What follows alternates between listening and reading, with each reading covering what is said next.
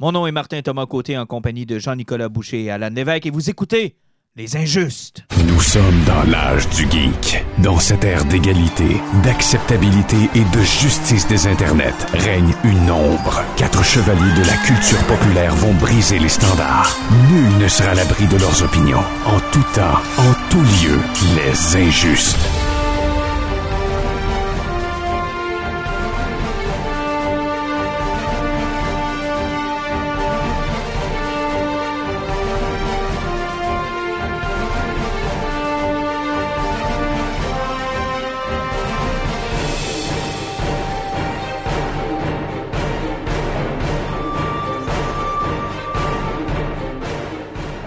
Messieurs, bonsoir. Hey, salut. Hey, salut Martin. Content de vous retrouver dans un épisode normal et c'est la seule fois que je vais le dire. Parce que c'est assez, les épisodes sur Zoom. Maintenant, on est en chair et en os. Ah, avec euh, au moins 350 kits de différence, on s'est assuré d'avoir des fils assez longs. Oui, c'est- ce qui est agréable dans l'équipement qu'on s'est acheté, c'est qu'au début, on riait du fait qu'on avait à peu près 3000 pieds de fil, qu'on avait tout enroulé dans des, euh, dans des broches. Surtout de, nos pieds de micro là, qui sont faits pour les chanteurs. oui, on riait de ça, mais euh, visiblement, ça va nous avoir été utile finalement. Ouais, ça va servir à quelque chose. Mais c'est bien, de, en tout cas, de pouvoir se voir au loin. Ben effectivement, puis au moins ça va nous donner une qualité sonore qui est de beaucoup supérieure à ce que l'on avait, puis on va être capable de s'entendre parce que là je suis plus capable du monde qui euh, se parle un par-dessus l'autre. Hey, beaucoup de choses parce que euh, ça a bougé énormément. Puis hey, je vais juste ramener un petit peu la discussion qu'on avait en dehors des ondes sur euh, les comics puis euh, le stock qui arrive en retard. Puis là, on sait que pour les films, le cinéma c'est la même chose. Là. James Bond avait déjà été reporté en novembre. Est-ce qu'on va véritablement le voir en novembre? C'est une autre question. Wonder Woman devait sortir le mois prochain. Là, ça a été retardé en automne puis retardé en décembre. Black Widow que tout le monde attendait. Black Widow, oui, hein, écoute, je peux pas croire qu'on va vivre sans Black Widow. Donc, dans le monde du comic, c'est un peu la même chose. Puis tu m'expliquais qu'on bourrera pas nos cases. Là. Dans le fond, tout a été un peu décalé. Ouais, tout est d'être recalé, re- vraiment décalé vraiment loin parce que vraiment, les grosses séries recommencent à être publiées pas mal vers la fin juin puis au mois de juillet. Euh, tu sais, Spawn chez Image Comics recommence à la troisième, euh, dernière semaine de juin.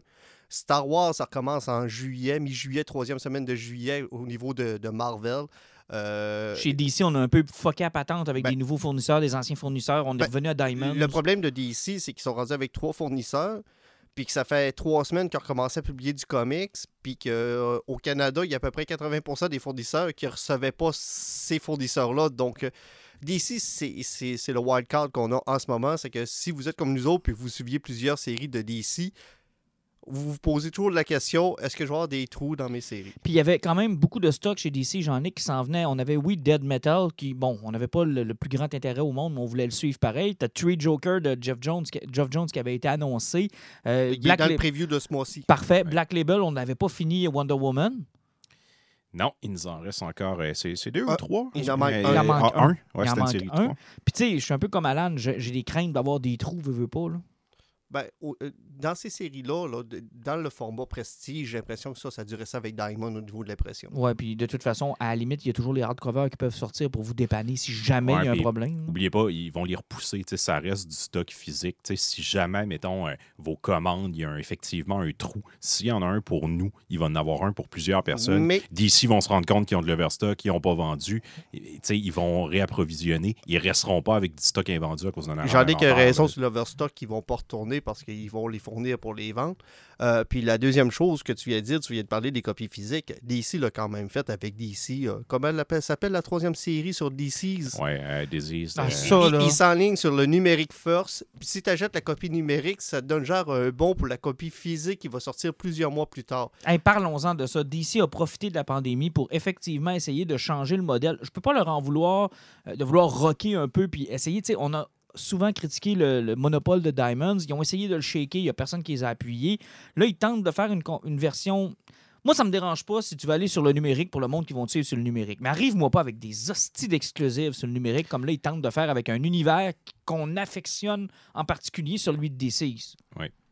Mais en même temps, c'est un bon move parce que tu l'as dit toi-même, c'est une série qui est populaire présentement, qui est appréciée. Mais en même temps, c'est pas le gros canon non plus. C'est pas comme s'ils avaient décidé de mettre Batman seulement en numérique. sais, ils sont allés avec quelque chose qu'ils savent qu'il y a un public pour ça. En même temps, il y a quand même la série de DC principale. Il y a la, la nouvelle euh, Unkillable qui est pas terminée encore non, Non, plus ou qui ça, reste un euh, numéro. Ça, le trade s'en Puis il y vient. a j'ai la prochaine aussi, série Ouais. aussi avec Euh, le Dead retour Planet. de Dead Planet. Exact, c'est ça. Là, c'est comme un entre-deux. Fait que c'est assez pour attirer une certaine partie de l'auditoire, mais En fait, pas ça se, passe durant, ça se passe durant le timeline du premier, euh, du premier TP, de ce Exact. que j'ai compris. Ouais. C'est Euh, le- ça suit le premier TP, puis je pense que ça va C'est- comme C'est dans les faire heures, les ponts. là, là, c'est ouais. ça. C'est dans les heures qui suit l'Omega euh, equation. euh, comment tu Puis- appelles l'équation? L'anti-life anti- equation. C'est ça. Puis ça suit un peu les heures. Donc, des personnages qu'on avait peut-être mis de côté, qu'on va être capable de suivre. Puis Dead Planet, c'est véritablement une suite au premier TP qu'on avait. euh, qu'on avait Effectivement, c'est qu'est-ce qui se passe avec Superman qui s'est suicidé dans un soleil? On Ouais. sait tous que le suicide de Superman dans un soleil, possiblement, ça va juste. Empirer les affaires. Soit qu'il va être guéri, soit ça va empirer des choses. Puis on a Cassandra qui est devenue Wonder Woman, Damien qui est devenu Batman, euh, John qui est devenu Superman. C'est Puis euh, intéressant. Black Canary qui est une Green Lantern. ah, c'est-tu bon, ça? J'avais oublié c'est ça. cool. Il avait fait de Black Canary une Green Lantern. Mais, mais ça ressemble un peu. ben, en tout cas, j'ai hâte de voir comment ça va virer. Mais l'essai qu'ils ont fait comme ça avec le numérique, c'est un peu comme euh, Disney avait fait avec Star Wars en annonçant Palpatine à travers le jeu Fortnite. Ouais. Genre, c'était comme on va faire une révélation parce que c'est quelque chose qui est très populaire. Ça va parler à une partie qui était, en tout cas, minime selon moi, du fanbase, mais quand même, ils ont fait quelque chose qui était canon à travers un autre médium. puis- Ouais, j'ai- va voir j'ai ce que ça va un- donner. On va voir ce que ça va donner. Moi, je continue, puis je vous réitère que je suis un, un- un adepte du physique. J'aime ça, ça sert à rien. J'ai une partie de collectionneur en moi. Je vois ma bibliothèque, je la trouve belle. Je relirai probablement le jamais le trois quarts des TP qui sont dedans.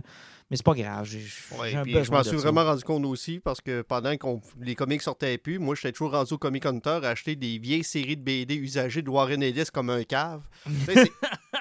Tu sais, c'est- comme, OK, là, j'ai plus de comics, mais ça en prend. Ça fait que euh, Warren Ellis, Pompey Center, on va Ouais. devenir. Mais on a tout fait ça un peu. là. On, est- on a fouillé dans le vieux stock. Moi, j'ai relu des trucs que ça faisait longtemps que j'avais pas lu. Ça m'a fait plaisir. Mais là, je suis dû pour du, pour du nouveau. là. Surtout que c'est des affaires qu'on annonçait depuis, euh, depuis des temps et des temps. C'est le temps qu'on Ben, qu'on la semaine passée, que j'ai eu mon, mon fond de case qui restait de l'imaginaire avec du comics que j'avais pas lu, puis j'ai réussi à lire la fête de Curse of the White Knight et compagnie. Mhm. La, semaine- la, la fin de semaine passée, c'était une de mes plus belles fins de semaine des deux derniers mois parce que j'ai lu du nouveau comic que j'avais pas lu. Puis ça construit des runs que je faisais. Ah, ça a tellement fait du bien. Ah, je me suis senti comme ça quand j'ai reçu Batman Universe, dont je vous parlais la dernière fois. Puis là, je me- j'ai finalement flanché. J'ai commandé City of Bane. là. Même s'il est en Mm. hardcover, là, là, je suis. Je veux, tu veux terminer la run de Ah, Tom je veux terminer la run, puis je veux savoir comment ça va finir. Hey, je vous amène sur le. Écoute, c'était pas dans nos sujets. OK, on va faire nos sujets, je vous le promets. Là. Ah, on a du temps, là. on n'est pas, temps. on est pas- on est pas lié par la demi-heure de Zoom. là. Je veux juste vous amener sur autre chose parce que euh, sur notre groupe, on a parlé beaucoup du sociofinancement puis de la nouvelle façon que certains auteurs ont pris euh, pour euh, publier leur Nous, on a fait partie, entre autres, de celui québécois de Alice. Ouais. D'ailleurs, il y a eu une heure euh, consacrée durant le festival de la BD numérique entre Jake et Patrick qui nous ont présenté quelques sketchs, quelques trucs. Puis Euh, c'est- ça s'enligne pas mal pour l'automne si tout va bien. Hey, un 230 quelques pages. Ah oui, c'est être incroyable. Alors, on a vu des planches, là, c'est magnifique, les amis. Ça, ça va être un événement à ne pas manquer, sérieusement. Là, si vous ne vous procurez pas cette BD-là, ne serait-ce que pour encourager le contenu québécois, ça va être magique. Là. Les dessins sont superbes. Surtout, ça va être la BD idéale pour apprendre c'est quoi Bukaki. Euh, oui, puis si vous vous demandez c'est quoi les jeux d'urologie, vous avez... là, on va En pas- tout cas, on, va, on en revient sur ton sujet. Oui, mais bref, ça, c'est euh, correct. On a mis un 70$, je pense, à peu près, là-dessus. Moi, j'ai mis 75$, je pense. Ben, je, je pense que j'avais même plus plus parce que moi, je suis supposé avoir des plans. Ouais, t'es supposé avoir les, les, les, les sériographies et autres, là. Ouais. Euh, bon, ça, c'est correct. 75$, c'est un livre, c'est un beau hardcover, c'est québécois. Le shipping est inclus, c'est parfait. Mais euh, vous êtes en train de suivre des Kickstarter, des, entre parenthèses, qui sont pas des Kickstarter. C'est donc bien différent, c'est donc bien cher. Je vais commencer par celui que je voulais suivre, puis après, je vais laisser le- côté du Kickstarter avec euh, Jean-Nic qui lui est embarqué de l'autre côté. Puis moi, je vais vous amener le mien que je veux suivre de Stepjan euh, Sejic, là. Ouais. euh, Sean Murphy sortait un Indiegogo pour Plot Hole. Une, une- c'est une espèce de bande dessinée où c'était comme des personnages de manga, de différents styles de bande dessinée qui se rencontrent. Puis eux, leur aventure, c'est sauver leur univers. Ça fait que ça, ça mélange plein d'univers différents, plein de styles, puis ça... C'est Sean Murphy. C'est Le gars est, est ultra sympathique. C'est un projet personnel qu'il a. Il s'est mis sur la map, les gens ont le goût Puis de le il suivre. travaille au niveau des couleurs encore avec c'est Matt Hon- euh, ou whatever qui travaille toujours avec Mhm. lui sur, euh, sur les Batman et compagnie. Tu fais comme, OK, c'est un Indiegogo, ça risque d'être intéressant, ta, ta, ta, ta, ta, ta. Il lance son Indiegogo. Tu fais comme, OK, je vais embarquer là-dedans, puis on va checker comment ça va aller, parce que là, au début, tu payes cacher le soft cover. Tu cliques dessus, tu la jettes. De un, ta carte de crédit, c'est Indiegogo est chargée Day One. Tandis que Kickstarter, il faut attendre que ça soit fini, Oui, oui. puis qu'il charge. C'est que c'est Indiegogo, si le projet il est planté, puis il n'est pas lancé, Il te rembourse? non. Il te rembourse pas? C'est que direct en partant, tu fais comme, dans quoi je viens de m'embarquer, parce que c'est pas comme un Ah, c'est pas Kickstarter. sérieux, ça, là. Parce que nous autres, Alice, ils nous remboursaient. Puis Alice, on était chargé Day One, par exemple. Ouais, ouais, sauf que, que c'est Indiegogo, t'as pas ça. Puis là, en, en cliquant sur mes affaires, je fais comme, OK, je viens d'acheter quelque chose qui me coûte 90$, mais pourquoi? C'est un soft cover? Tu te rends compte que la BD, un soft cover, te coûte au-dessus de 40 Canadiens, mais le shipping est aussi à 40$ canadiens. Ça n'a aucun sens. Là, tu fais comme, OK, what the fuck? Deux jours après, le monde font comme, OK, là, t'as pas de hardcover, c'est quoi qui va se passer? Fait comme, ben, le euh, hardcover, on voulait sortir par après. Il arrive, mais c'est un autre pledge, c'est un autre niveau de cash différent. Là, tu fais comme, c'est parce que là, c'est parce que ma carte de crédit a été chargée. Comment je fais pour. Comment je fais upgrader? pour upgrader pour ça? Ben, il faut que tu demandes un remboursement à Indiegogo.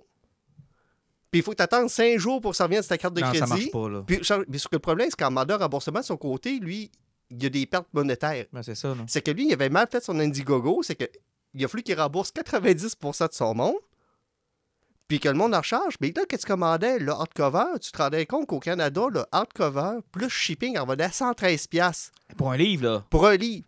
Puis là, tu check, c'est quoi qui se passe avec le shipping? Le shipping est à 45$ pour envoyer au Canada. Tu check? Il se graisse tout dessus? Ben, c'est pas ce Canada. Non, non, c'est parce qu'il fait tout faire aux États-Unis, l'imprinting, toute la ligne de shipping. Si, pour envoyer ça en Europe, là, c'est 75 US par BD. C'est que le gars, il a un gros fanbase en Europe. Ça lève pas. Ça il a pris une semaine pour gagner 150 000 US. Présentement, il est à 215 000 Canadiens, c'est qu'il est à 170 000. Fait que ça se peut que ça se fasse pas. Ben non, il, il a atteint son pledge, sauf que lui, quand il parlait dans, sur YouTube avant, il parlait toujours en millions. Le boy, il atteindra jamais ça. Et il ne même pas le 400 000 en 60 jours. Ouch, ouch, Ah, ouch. Il a même sorti des bundles pour d'habitude toujours des, des bundles retailer Ouais. pour euh, les, les boutiques. Ouais. Il y a qu'aux États-Unis qui peuvent les prendre parce qu'ailleurs dans le monde, ça coûte tellement cher de shipping qu'ils peuvent même pas se le permettre. Parce que imagine-tu, le bundle de 5, rien que l'envoyer au Canada, ça coûterait 200$ piastres de Ah, shipping. ça n'a pas de bon sens. Mais ça, c'est invivable. Pour un artiste, là, ils feront... ça ne peut pas marcher Ben, comme il, il a embarqué quelque chose, puis il a pas voulu encourager à la Chine puis ailleurs, puis il a, tout, il a tout voulu faire à l'interne, puis il a pas pensé au fait que quel monde allait acheter une BD de 40 US, payer 40 pièces US de shipping dessus dessus. Ah, ça Ah, le monde euh, ça tu. Puis du côté de Jeff Lemire, lui, il est sur quelle plateforme? Ben, c'est c'est drôle que tu m'en parles. Il est sur Kickstarter. J'ai décidé d'encourager un artiste bien de chez nous, un petit Canadien un peu connu, Jeff Lemire. Euh, c'est au- c'est 40 aussi, un hardcover de 130 pages. Toutefois, au niveau de shipping, c'est beaucoup moins pire. Euh, au début, on ne savait pas ça allait être quoi les montants. Il nous expliquait dans un courriel là, qu'on du moment que le, projet a été accepté, dans le fond, qu'ils rencontraient leur goal, on allait être chargé. C'est arrivé. On avait un 48 000 qui était à leur, euh, besoin, ils l'ont eu en trois jours. Je pense que ça c'est En date d'aujourd'hui, ils sont rendus à 205 000, puis il reste encore quatre jours. Fait que c'est amplement rempli. Puis finalement, ça m'a coûté 53 canadiens, le shipping 15 US. Ah, c'est Fait plus, que je vais plus raisonnable. Oui, ouais, exactement. Moi, je m'étais dit, tant que ça me revient en bas de 100 je vais être bien heureux, puis c'est effectivement Ouais. ce qui va arriver. Parce que j'ai checké Kickstarter tantôt de Jeff Lemire parce qu'il reste 4 jours, puis d'une certaine façon, pour moi, ça peut être un beau plan B. Euh, je pense que pour 80$ piastres canadiens, peut-être avec le shipping, on va parler de 90, puis avoir le hardcover de luxe avec les comme les sketchs de plus à plus les prints. Ça te coûte 90$. piastres. Non, ça a plus Euh, euh, Sean Murphy, toutes ses BD sont signés, par exemple. OK, il y a au moins ça, tu as la signature. Puis moi, je vais vous parler de Stepan Sejic, que j'ai appris à prononcer. L'auteur de Sunstone qui a fait Arlene, entre autres. Euh, lui, ce qui est intéressant, c'est qu'il est, au con- il est à l'étape de la conception de sa BD. Ça va s'appeler The Queen and the Woodborn. Euh, il nous explique un peu l'histoire en gros, nous présente des euh, sketchs de personnages, on assiste au développement des personnages, nous présente des scènes qu'il a, imaginées, qu'il veut faire fitter dans son histoire, euh, nous a montré des planches. Honnêtement, je suis ça à distance sur Facebook, je trouve ça vraiment intéressant, mais il n'a pas annoncé encore quelle euh, plateforme il va prendre, mais il veut, lui habituellement, il fait ça par Patreon, puis là, tu peux avoir les comics de façon numérique. Là, il veut vraiment y aller avec un volume, puis il veut y aller avec un volume là, pas cheap, avec une belle couverture dorée, oil euh, sur les, euh, tu sais, comme les vieux livres, là, les vieux cou- euh, cou- Avec presque une couverture en cuir. là, genre, genre. là, parce que ça a l'air d'être un peu médiéval, son affaire. Puis j'ai vraiment l'impression qu'il veut faire un volume euh, vraiment hardcover, mais vraiment là, mettre le paquet pour avoir tu sais, une impression qu'il n'aurait pas pu se payer avec une maison d'édition normale, là, Mhm. qui lui aurait dit ça n'a pas d'allure. Maintenant, combien ça, ça va coûter, puis combien de monde vont vouloir se le procurer? Euh, puis, tu sais, il a l'air d'être parti dans plein de projets parce qu'il veut faire une statue aussi comme Todd McFarlane a fait avec Spawn. Euh, je ne sais pas comment ça va changer, mais si vous avez l'occasion, Stepan Sejic sur Facebook, vous Ça allez s'écrit comme ça se prononce. S-T-E-P-J-A-N S-E, puis rendu là, Facebook va faire le reste. Là. ça va être moins compliqué. Mais ce qui est intéressant, c'est de voir comment il est en train de créer son univers. Puis on assiste étape par étape à, sa création. Puis c'est vraiment intéressant. Il a changé le titre de son projet deux fois, puis il nous explique pourquoi il a changé le titre. Ah, ça sonnait pas comme je voulais. Le design du personnage. Ah, vous avez, avez-vous remarqué, j'ai enlevé tel détail sur le personnage, j'en ai ajouté un peu parce que je voulais aller par là, par là, par là. C'est vraiment intéressant. Puis ça donne un œil un peu sur le, le- le concept de création. Je trouve ça intéressant. Un peu en fait comme Jake l'a fait avec Alice, Ouais, où il nous a montré des planches, des, des Ben, lui, il, il en profitait pour promouvoir son, Patri- son Patreon. Oui. Ça fait qu'il y avait comme son site où ce que tu peux être là-dessus, puis il mettait des planches une fois de temps en temps. Puis il nous a surtout rassuré sur quelle forme ça allait avoir. Parce que, tu sais, à un moment donné, on se demandait est-ce qu'il va, va oser avec les scènes de Ben, sexe. puis- effectivement, parce que sur Facebook, il mettait ce qui était safe, puis sur son Patreon, qu'est-ce que tu voyais, c'était regardez, j'y vais. Oui, c'est ça. C'est ce que vous avez lu. Puis c'était intéressant la conversation qu'il y avait, lui puis Sénécal, parce qu'il se disait, tu sais, on n'a pas voulu non plus que ce soit de la porn. Tu sais, au début, on va vous amener tranquillement vers la fin du graphic novel, où là, comme un peu habituer vos yeux, là, tu sais. Puis à la fin, on va vous en mettre plein la vue. Là. Mais tu sais, ça sera pas ça Ça tout va y le aller long. de manière progressive. Exactement. Puis c'est comme ça qu'il faut qu'il le fasse. Puis aussi, euh, si on veut finir sur le sociofinancement, là, je veux juste euh, peut-être plugger deux, deux auteurs québécois qu'on aime beaucoup. Là. Puis eux autres, là, c'est parce qu'ils ils s'essayent sur la bande dessinée numérique. Moi, ça fait un bout de temps que Caro- Caroline Bro, Cab, de Hiver Nucléaire et compagnie, Oui. je la suis, c'est elle qui a fait les, les couleurs sur les BD de- d'Axel Lenoir aussi, une, une couple de fois dans l'esprit du camp. Euh, elle, elle a un Patreon aussi qu'on peut avoir à 2 piastres de, par mois, 2 piastres US. Elle, sur Patreon, tu es capable de suivre l'évolution de sa BD numérique. À toutes les semaines, elle publie une page de sa, de sa prochaine BD qui s'appelle U-Town. Ça fait qu'en exclusivité, tu peux suivre l'évolution de sa BD sur son Patreon pour 2 US par mois. Ah, c'est intéressant, ça. Puis Axel Lenoir a lancé le même principe. Là, deux semaines, elle a lancé son propre Patreon aussi. Puis son prochain projet, c'est un B- ce projet de BD euh, numérique aussi comme ça. Puis ça fait qu'en étant sur Patreon pour 2 US par mois, 2 3 US, tu es capable de suivre l'évolution de sa BD en même temps qu'elle se fait créer, puis jusqu'à aller. Ça fait que tu as vraiment du contenu exclusif, puis tu es capable de la suivre au grand complet. Excellent. Hey, on y va avec nos sujets. Ça fait déjà 16 minutes qu'on parle, puis on n'a même pas fait un seul sujet. On décolle des nouvelles. On va y aller rapidement. Star Wars, euh, Mandalorian, il y a eu euh, des annonces dans le casting, entre autres Timothy Oliphant. Parle-moi de ce gars-là. Je je me souviens pas de ce gars-là. T'as jamais vu Justified? Non. Euh, euh, je repars, je vais t'aider. Die Hard 4, le, euh, Die Hard 4. Ouais, le méchant. Ah. Le, méchant qui mange du volet Le parce que le gars, il a salaud. jamais eu de contrôle sur tout ce qui est passé parce que Mc... euh, McLean faisait ce qu'il voulait. Ah, le là. salaud. Quand il a fait manger un tank à la petite Asiatique, hein? Puis qu'il dit au téléphone Ah, ta petite Asiatique, je viens de se faire bouffer un tank. C'était-tu Là, bon? et là, il avait tiré un, un- un 4x4 par la tête dans, le dans une cage ascenseur. Oui, c'est ça, c'était un 4x4. Fait comme des filles de bon même, c'est dur à trouver de nos jours. hein. Hey, ça avait pas de bon sens. Mais ce film-là est bon, là. J'allais dire, c'est pas un très bon film. C'est Ah pas non! le meilleur rôle de Timothy Non, Olyphant. mais moi, tu sais pas- J'adore ce Le- film-là. Ce que j'ai aimé de ce film-là, c'est parce que par rapport au troisième Die Hard, on entendait vraiment au fait où ce que McLean était, c'est un gars qui montrait que le machin n'était pas en contrôle. Ah, Puis Timothée c'est un Lee- baveux. Tu sais, T- Timothy Olyphant, dans ce film-là, avait pris contrôle de Washington au grand complet. Puis il y avait un policier dans son char, plus de gaz, qui avançait, il faisait comme non, c'est moi qui contrôle tout. Puis le gars, il faisait comme. Je. Puis sauf que si vous avez écouté Justify, si vous avez Ouais. une série à écouter avec Timothy Olyphant, c'est basé sur euh, des romans de. Comment il Non, s'appelle? Elmore Lena. Euh, Elmore Lenoy, ouais. Ah, sa série de romans-là, c'est tellement fucking awesome. Mais Justify, c'est la série de Redneck avec un vrai cowboy comme shérif. Là. Ah, c'est Ouais, il va falloir que Mais je me tape non, ça. meilleure série avec. Ben, ah, je vais en nommer deux autres, mais selon moi, la meilleure série, euh, Deadwood, sur HBO, où il jouait avec euh, Ian McShane, qui joue dans. euh, American Ah, euh, God. Mhm.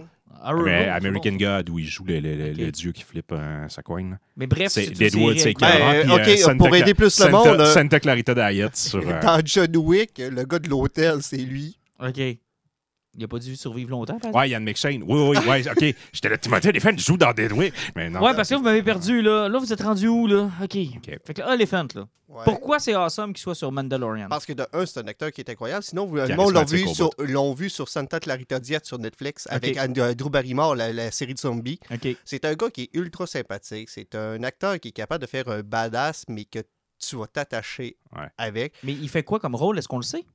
Ben, ce qui arrive, c'est que son rôle, au début, on ne savait pas trop. Puis à un moment donné, ils ont dit il va porter l'armure de Boba Fett. Mais on savait que le gars qui faisait Jango Fett a été casté pour être dans la série aussi.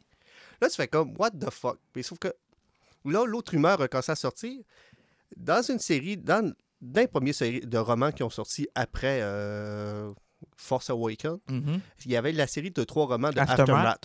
Puis le premier roman Aftermath, c'était vraiment juste une chronologie d'événements, qu'est-ce qui s'était passé après le Retour du Jedi. Puis en général, c'était toujours des paragraphes qui expliquaient ce qui se passait. Puis à un moment donné, il y avait un paragraphe du- d'une dizaine de lignes qui parlait d'un shérif de Tatooine qui magasinait, puis qui est arrivé dans une brocante, puis il a pogné une Beskar Armor, puis il l'a Mm. acheté. Fait que ça pourrait être ce gars-là? Les rumeurs s'enlignent pas mal sur ça. Puis là, je me rappelle que j'ai vu du monde qui faisait comme Ouais, encore Carlis, il va lire 12 romans pour comprendre qu'est-ce qui s'est passé avec ce personnage-là. Non, non, non, c'était 10 lignes avec un gars qui avait un nom, qui se promenait dans une brocante, puis il l'a acheté sur le roman de 450 pages et tout ce qu'il y avait. Bon, c'est correct. Moi, ça me va. Moi, je me dis, s'ils peuvent prendre, genre, tu sais, l'épisode au milieu de la saison où il y avait comme un kid là, qui était un peu entreprenant, puis que, Mhm. puis que finalement, on ne la revoit pas, puis ça n'a pas full d'impact dans la saison. Il y a beaucoup d'épisodes qui étaient comme ça, en fait. Ouais, ben, tu sais, tassez-le, prenez son rôle, donnez-le à Timothy Olyphant, puis laissez-le runner avec ça, là, genre une espèce de fendant qui va justement se ramasser avec une armure pour une raison X. Beaucoup de plaisir en Ben, perspective. sais, avec aussi genre la rumeur d'histoire-là. qui voudrait que ça soit lui qui a sauvé euh, l'Asiatique qui joue dans Agent of Shield. Ouais, là. ouais, ouais, ouais. Mais moi, on pensait. Asian of Shield. Asian of Shield. Asian Ça, c'est of pas, Shield. ça, c'est pas plus un fantasme, Alan, ça. Asian of C'est parce que Shield. c'est Asiatique et Asian qui s'est mélangé Ouais, ensemble. je vois ça. Mais euh, ça, je pensais que c'était. Tu vois, je pensais qu'on nous avait déjà donné un avant-goût de Boba Fett, moi, dans cet épisode-là. Ben, c'est si c'est lui qui a l'armure, Hmm, je sais pas. J'ai hâte de voir, mais regarde, on est vraiment, vraiment excités. surtout avec Ashoka Avec Tano Asi- qui est oui, compagnie qui va on est- là-dedans. On est très excités par euh, Asian, euh, Agent of Shield. Euh, OK, là, ça, c'est le gros sujet. Là, On parce se que- regarde-tu pour la fin? Ah, vous êtes chiens de même, vous autres? Ah ouais, on passe. Hey, on pourra pas parler de Guggenheim sur, sur Jackpot après avoir parlé de ça. là. Ouais, t'as raison. On se le garde pour la fin? Je vous le dis, là, restez jusqu'à la fin. Hey, C'est moi qui ai fait la liste de sujets, puis je savais même pas de quoi vous parler. Je fais du tease, là. On va parler du Schneider Cut. Ah, on va ça, parler ouais. de la stratégie euh, de Warner Brothers qui visiblement reprend pas ses tournages puis a besoin de quelque chose pour annoncer son service. Là. On, va vous, on va le faire de long en large, mais attendez un petit peu, OK? Sinon, avancez, là, il y a un piton avancé. Parce qu'on va vous parler de Guggenheim. Mettez ça à 47 minutes 32. 32. Hey, c'est quoi Guggenheim sur Jackpot? Je sais je sais même pas c'est quoi. Simonac, c'est- Sérieusement, là? moi non hein? plus, mais moi j'ai une excuse. Non, non, non. C'est quoi ton excuse? Ben, je suis pas Marvel. Ça semble être un personnage obscur de Spider-Man. Quand Spider-Man a commencé à s'écrouler dans le milieu des années 2000, où il a fait son pacte avec Satan pour oublier son, son mariage avec Mary Jane et compagnie, puis que Sp- Peter Parker était mort, il est revenu à la vie, il est Oui. mort, il est revenu à la vie. Oui. Après, je pense qu'il est devenu une araignée, puis il est revenu à la vie. Oui. Puis, euh, à- Ah ouais, dans le bout de ce que Spider-Man, c'était bon, là. Bon, ouais, je me souviens de tout ce bout-là, mais Ouais. pourquoi tu m'amènes là? il avait introduit un personnage où ce que avait comme eu un chien, un sérum qui était le sérum 777, puis qu'elle était enceinte, puis ça donnait des pouvoirs à sa fille. OK. Puis, euh, Essayez de nous rendre ça plus simple qu'X-Men, s'il vous plaît, OK? Non, c'est parce qu'elle s'appelle Jackpot, elle était forte, elle t'a fait trois numéros, puis il y a une autre fille qui a pris son, son identité. OK. Puis Puis elle, là, elle était là trois, quatre numéros. puis là, il ramène ce personnage-là dans l'univers de Sony de Spider-Man? Ouais, Puis l'intérêt, il est où, lui? j'en ai aucune calice d'idée.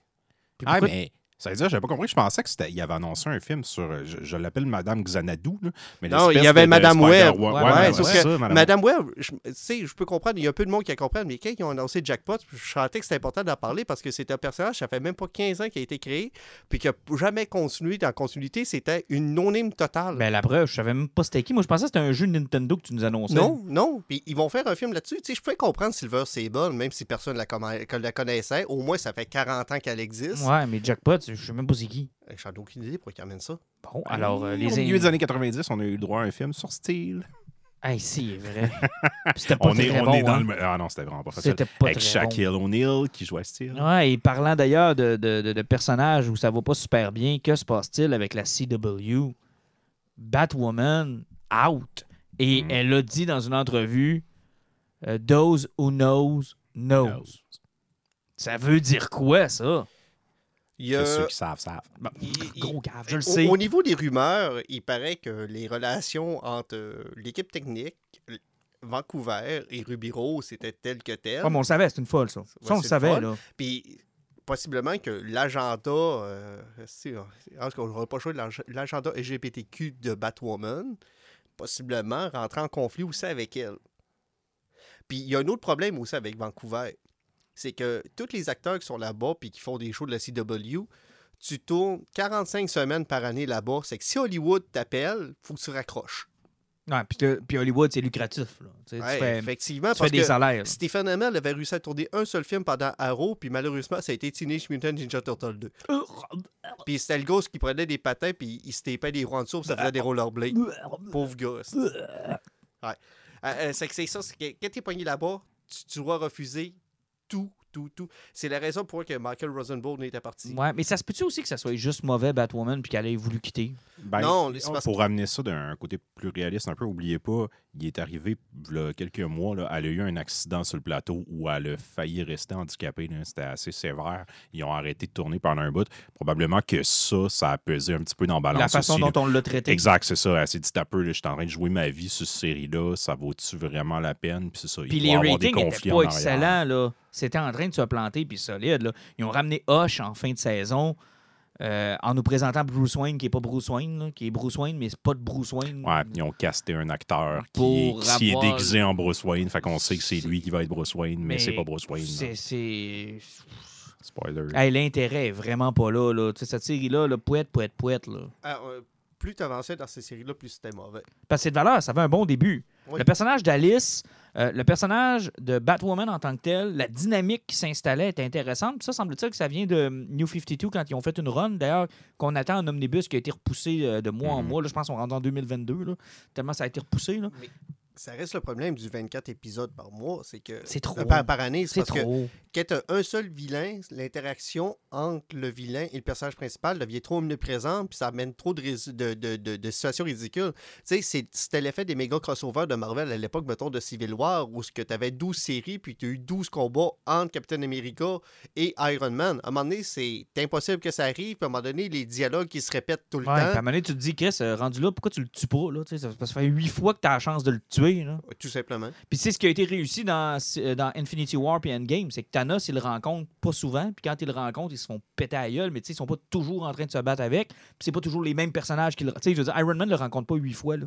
Non. Ouais, mais en même temps, c'est un film aussi. Puis là, on parle de genre 16 séries télé en même temps, de 24 épisodes. Puis c'est, c'est difficile. Le CW, ils ont un modèle qui leur réussit.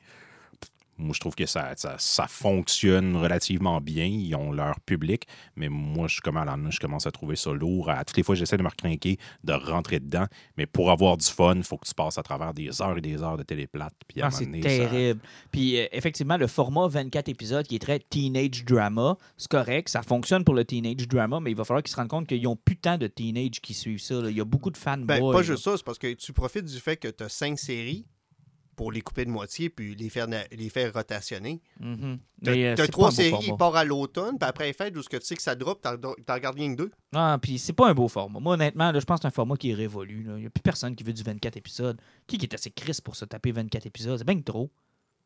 Ben, je suis totalement d'accord avec toi. J'étais content de voir ou tantôt que Son of Anarchy débarquait sur Netflix. Jamais je vais commencer ça. Il y a sept saisons. De 24 épisodes. Ben, c'est jamais. Viking. C'est le même problème pour Viking. J'ai voulu me taper Viking. J'ai fait comme Chris, il y a 23 Hey. Viking, tu parles, j'ai cinq saisons sur Blu-ray chez nous, puis ils sont toutes vierges. Ouais, écoute, Ils n'ont jamais rentré dans un lecteur. Je vais te dire une affaire, c'est bien trop d'épisodes, ça me tente pas.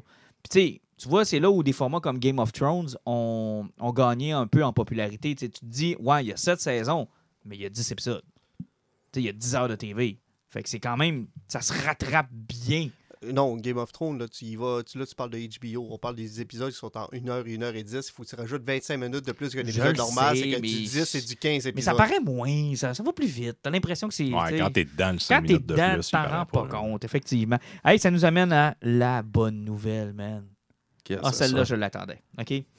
Star Trek Discovery, c'était génial parce que ça va ailleurs. C'est correct. C'était pas du Star Trek. Pour une des premières fois, on ne suivait pas un capitaine de vaisseau. Mais- On a déconstruit le modèle. juste ça, puis on avait une série qui était axée comme les derniers films qui avaient sorti sur l'action, ce qui allait chercher du monde qui n'était pas nécessairement intéressé par Star Trek à la base. Tu l'as on- terminé, Discovery? Euh, pas encore. Et on nous a démontré aussi ce qu'on était capable en déconstruisant le produit. Puis c'était intéressant.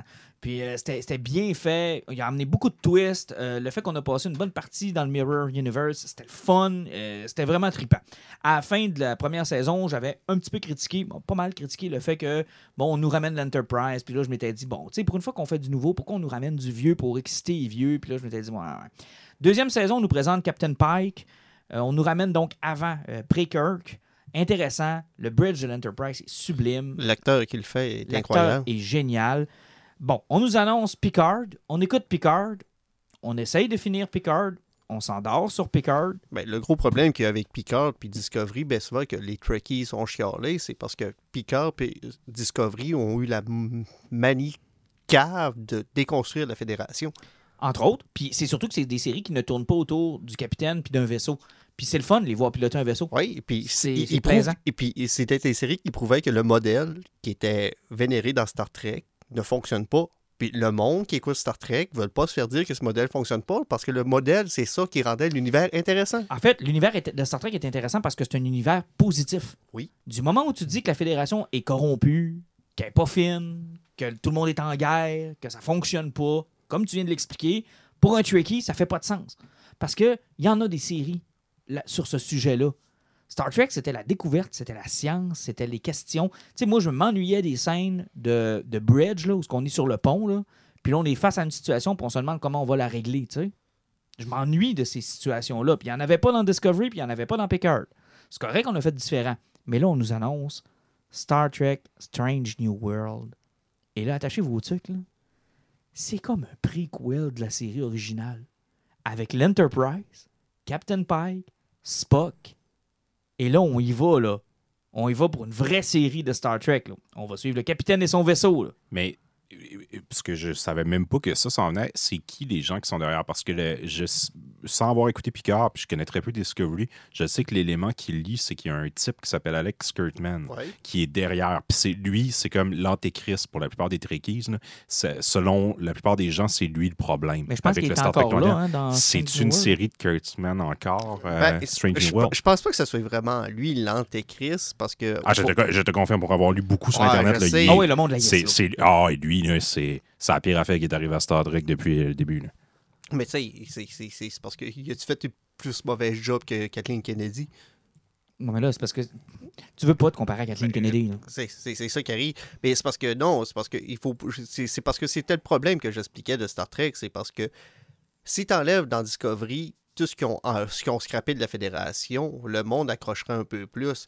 Dans Picard, la série était pas mauvaise. Toutes les, les scènes que tu voyais les anciens personnages, puis ils se, ils se regroupaient, c'était le fun. Mais c'était de montrer que le système fonctionnait pas, puis il est en train de le déconstruire au grand complet. On faisait comme que la corruption est à leur système. Ça fonctionne pas, ça, dans Star Trek.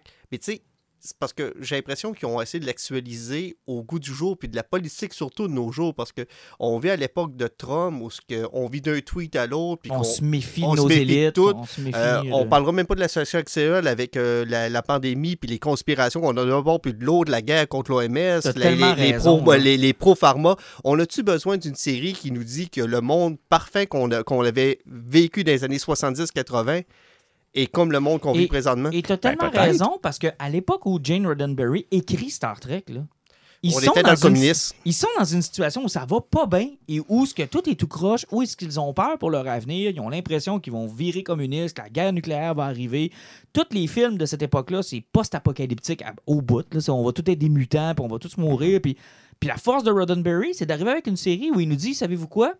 Au 23e siècle, il n'y a plus d'argent, euh, les gens vivent en paix, il y a une fédération, on explore l'univers, puis euh, on fourre des filles différentes sur plein de planètes. Puis la seule différence entre les, les races extraterrestres, c'est qu'il y en a une verte, puis il y en a une bleue avec deux tentacules, puis il y en a une avec trois antennes faites en caoutchouc. Puis c'est go, man. Mais euh, ça rentre tout dans le même trou. ça rentre tout dans le même trou, puis Kirk va fourrer de A à Z. Alors, il y a, il y a quelque chose dans cet esprit-là qu'on ne doit pas perdre quand tu fais du Star Trek. Puis effectivement, dans Discovery, peut-être un peu moins, mais dans Picard, All In, là, ils l'ont perdu, ça. Ils ont perdu l'espoir qui, qui est le, le- le- le point d'ancrage de Roddenberry. Le futur, tout d'un coup, n'est pas un endroit nouveau puis beau où il fait vivre. C'est comme rien que ce qui se passe aujourd'hui, mais en plus lettre, avec des vaisseaux. Et euh, tu viens de mettre des mots sur ce qu'ils ont fait avec Picard. Mhm. En fait, ce qu'ils ont fait avec Picard, c'est hey, tu sais, le beau rêve qu'on vous a fait miroiter, là, ben là, ces personnages-là viennent de se réveiller. Puis là, ils viennent de se rendre compte qu'il n'y a rien de beau. Dans un univers où il n'y a plus d'argent, il parle du monde qui crosse le système pour rentabiliser ça. Puis là, ça fait comme. Je suis pas sûr de saisir parce que l'argent n'existe pas, mais ça veut dire qu'ils sortent du système où ce que l'argent existe encore pour ramasser du profit qu'ils peuvent pas utiliser. Puis euh, c'était une déconstruction qui était malhabile. Si je vous suis, Strange New World va se passer avant la série originale. Avant Kirk. Donc, techniquement, s'ils veulent respecter l'esprit, à ce moment-là, Ils la série devrait être légère un petit peu aussi, Tout ou du moins positive. Tout à fait. Puis, Ce euh, qu'ils n'ont pas fait avec les deux dernières. Ben, Fait Discovery, qui à a réglé le ça? problème. En fait, la deuxième sont 3000 ans dans le futur. Ouais, là, sont- sont- sont jumpés, là, eux autres. Puis eux autres, la, ça. Eux autres, la suite, ça va être intéressant parce que là, ils vont découvrir un, un bout de- de- de- de l'univers Star Trek qui n'a jamais été exploré. Là, Ben, qu'ils n'ont pas de référent. Eux autres, ce qui va être le fun, c'est qu'ils ils vont pouvoir expliquer le Kelvin puis euh, tout ce qu'ils veulent. C'est ça, là. Ils peuvent, ils peuvent changer d'univers comme ils veulent. là. Eux autres, eux autres c'est capoté, là. Puis eux autres, ceux qui vont vouloir le suivre, ils vont le suivre. Mais dans Strange New World, moi, j'ai pas mal l'impression que, tu sais, euh, dans une scène de Discovery, quand Pike arrive avec les nouveaux uniformes, là, on sent que dans la Fédération, il y avait le pré-Pike puis post-Pike. Puis sans compter qu'aussi, dans la, dans la deuxième saison de Discovery, il y avait réglé le problème des hologrammes. Pourquoi qu'on n'allait plus les voir avec Pike et le Tucker par après? Effectivement. Puis ça, c'est intéressant. Puis de revoir l'Enterprise en service, de revoir Spock avec Pike, euh, il y a une possibilité aussi d'introduire d'autres personnages, parce qu'il y a des personnages dans Ouais, Star Trek qui n'ont jamais été introduits. Il y en a des connus, par exemple, qui, sont dans, qui vont dans l'équipage. L'équipage de base de Pike. Ben oui. Ben, c'est ça, que je te dis, mais il n'y a rien qui nous empêche d'avoir une Yora qui rentre à m'amener. Il n'y a rien qui nous empêche de voir un, Un Sean Scotty, McCoy. un John McCoy, un jeune Scotty, parce que quand Kirk prend la- la- les commandes de l'Enterprise, là, il y a juste Chekhov, je pense qu'on ajoute à la deuxième saison. Puis après ça, le- il nous dit jamais si l'équipage est rentré en même temps que Kirk Hmm. Ou Ou si- s'il était déjà là. ou s'il était déjà là, puis on a juste changé le capitaine. Tu sais, dans Star Trek de J.J. Abrams, on nous explique comment l'équipage vient aux commandes. Tu sais, ils ont tous eu des promotions à cause d'une catastrophe. Ils sont il y a le médecin mort, mais quand il devient médecin, euh, Scotty était sur une planète, il le ramène, il devient euh, chef ingénieur. euh, Chekhov devient un, commandant. Puis, euh, tout ce monde-là sont introduits d'une façon un peu euh, catastrophe. Là. Mais là, dans Strange New World, tu as la possibilité de, nous montrer quel équipage, puis comment ils ont monté l'équipage, puis quand. Est-ce qu'ils vont oser nous montrer Kirk à un moment donné? Vont-ils oser nous. Tu sais, parce que dans The Menagerie que je t'ai fait écouter, c'est là qu'on qu'on se rend compte ce qui est arrivé à Pike. Est-ce qu'on va aller jusque-là?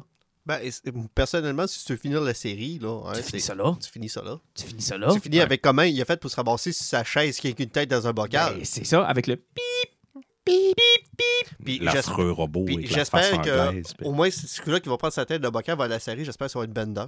Moi, j'espère surtout qu'on va faire comme dans South Park. là. Voulez-vous qu'on vous aide à traverser? Pip! Pip! Elle reste poignée dans son bip. C'est tellement bon. Mais bref, euh, beaucoup, beaucoup de hype, moi, pour cette série-là. puis J'ai hâte de voir ça.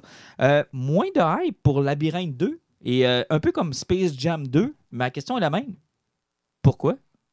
Parce que Parce que je pense qu'ils veulent briser mon souvenir de la fourche de David Bowie. D'abord, on va se le dire, là, ce film-là, bon, déjà, ma soeur qui écoute le podcast va vouloir m'arracher la tête. là. Franchement mauvais. là. Si c'était pas David Bowie. je vais t'arracher la tête à sa place. là. Ben, c'est excellent. Moi, je te labyrinthe, laisse arracher la tête, puis moi, je vais pisser dans son corps après. Ah, hey, t'as peur, là. Je peux comprendre, souvent dans les fans de, de- de- de Jim Henson, tu sais, il y, y a- il y a une guerre entre Dark Crystal et Labyrinth, lequel est le meilleur. Habituellement, les gens préfèrent Dark Crystal parce que c'est que des marionnettes, c'était plus maladroit. Mais t'as peur, le ce n'est que du génie, Labyrinthe. Là. Un des premiers rôles de Jennifer Connelly qui est belle comme un cœur là-dedans, perdue dans un labyrinthe, avec David Bowie qui chante avec des marionnettes à l'infini, des créatures mythologiques qui ont été faites par Alani puis euh, Mon euh, gars vous semble être une future Brian tapette. Votre gars semble être une future tapette, madame. Ça a fait de moi un homme fier et viril et Ah oui? fort et euh, brillant. Quand il chante là, dans son château. là. Oui, c'est vraiment triste, l'imitation de David Bowie que tu viens de faire.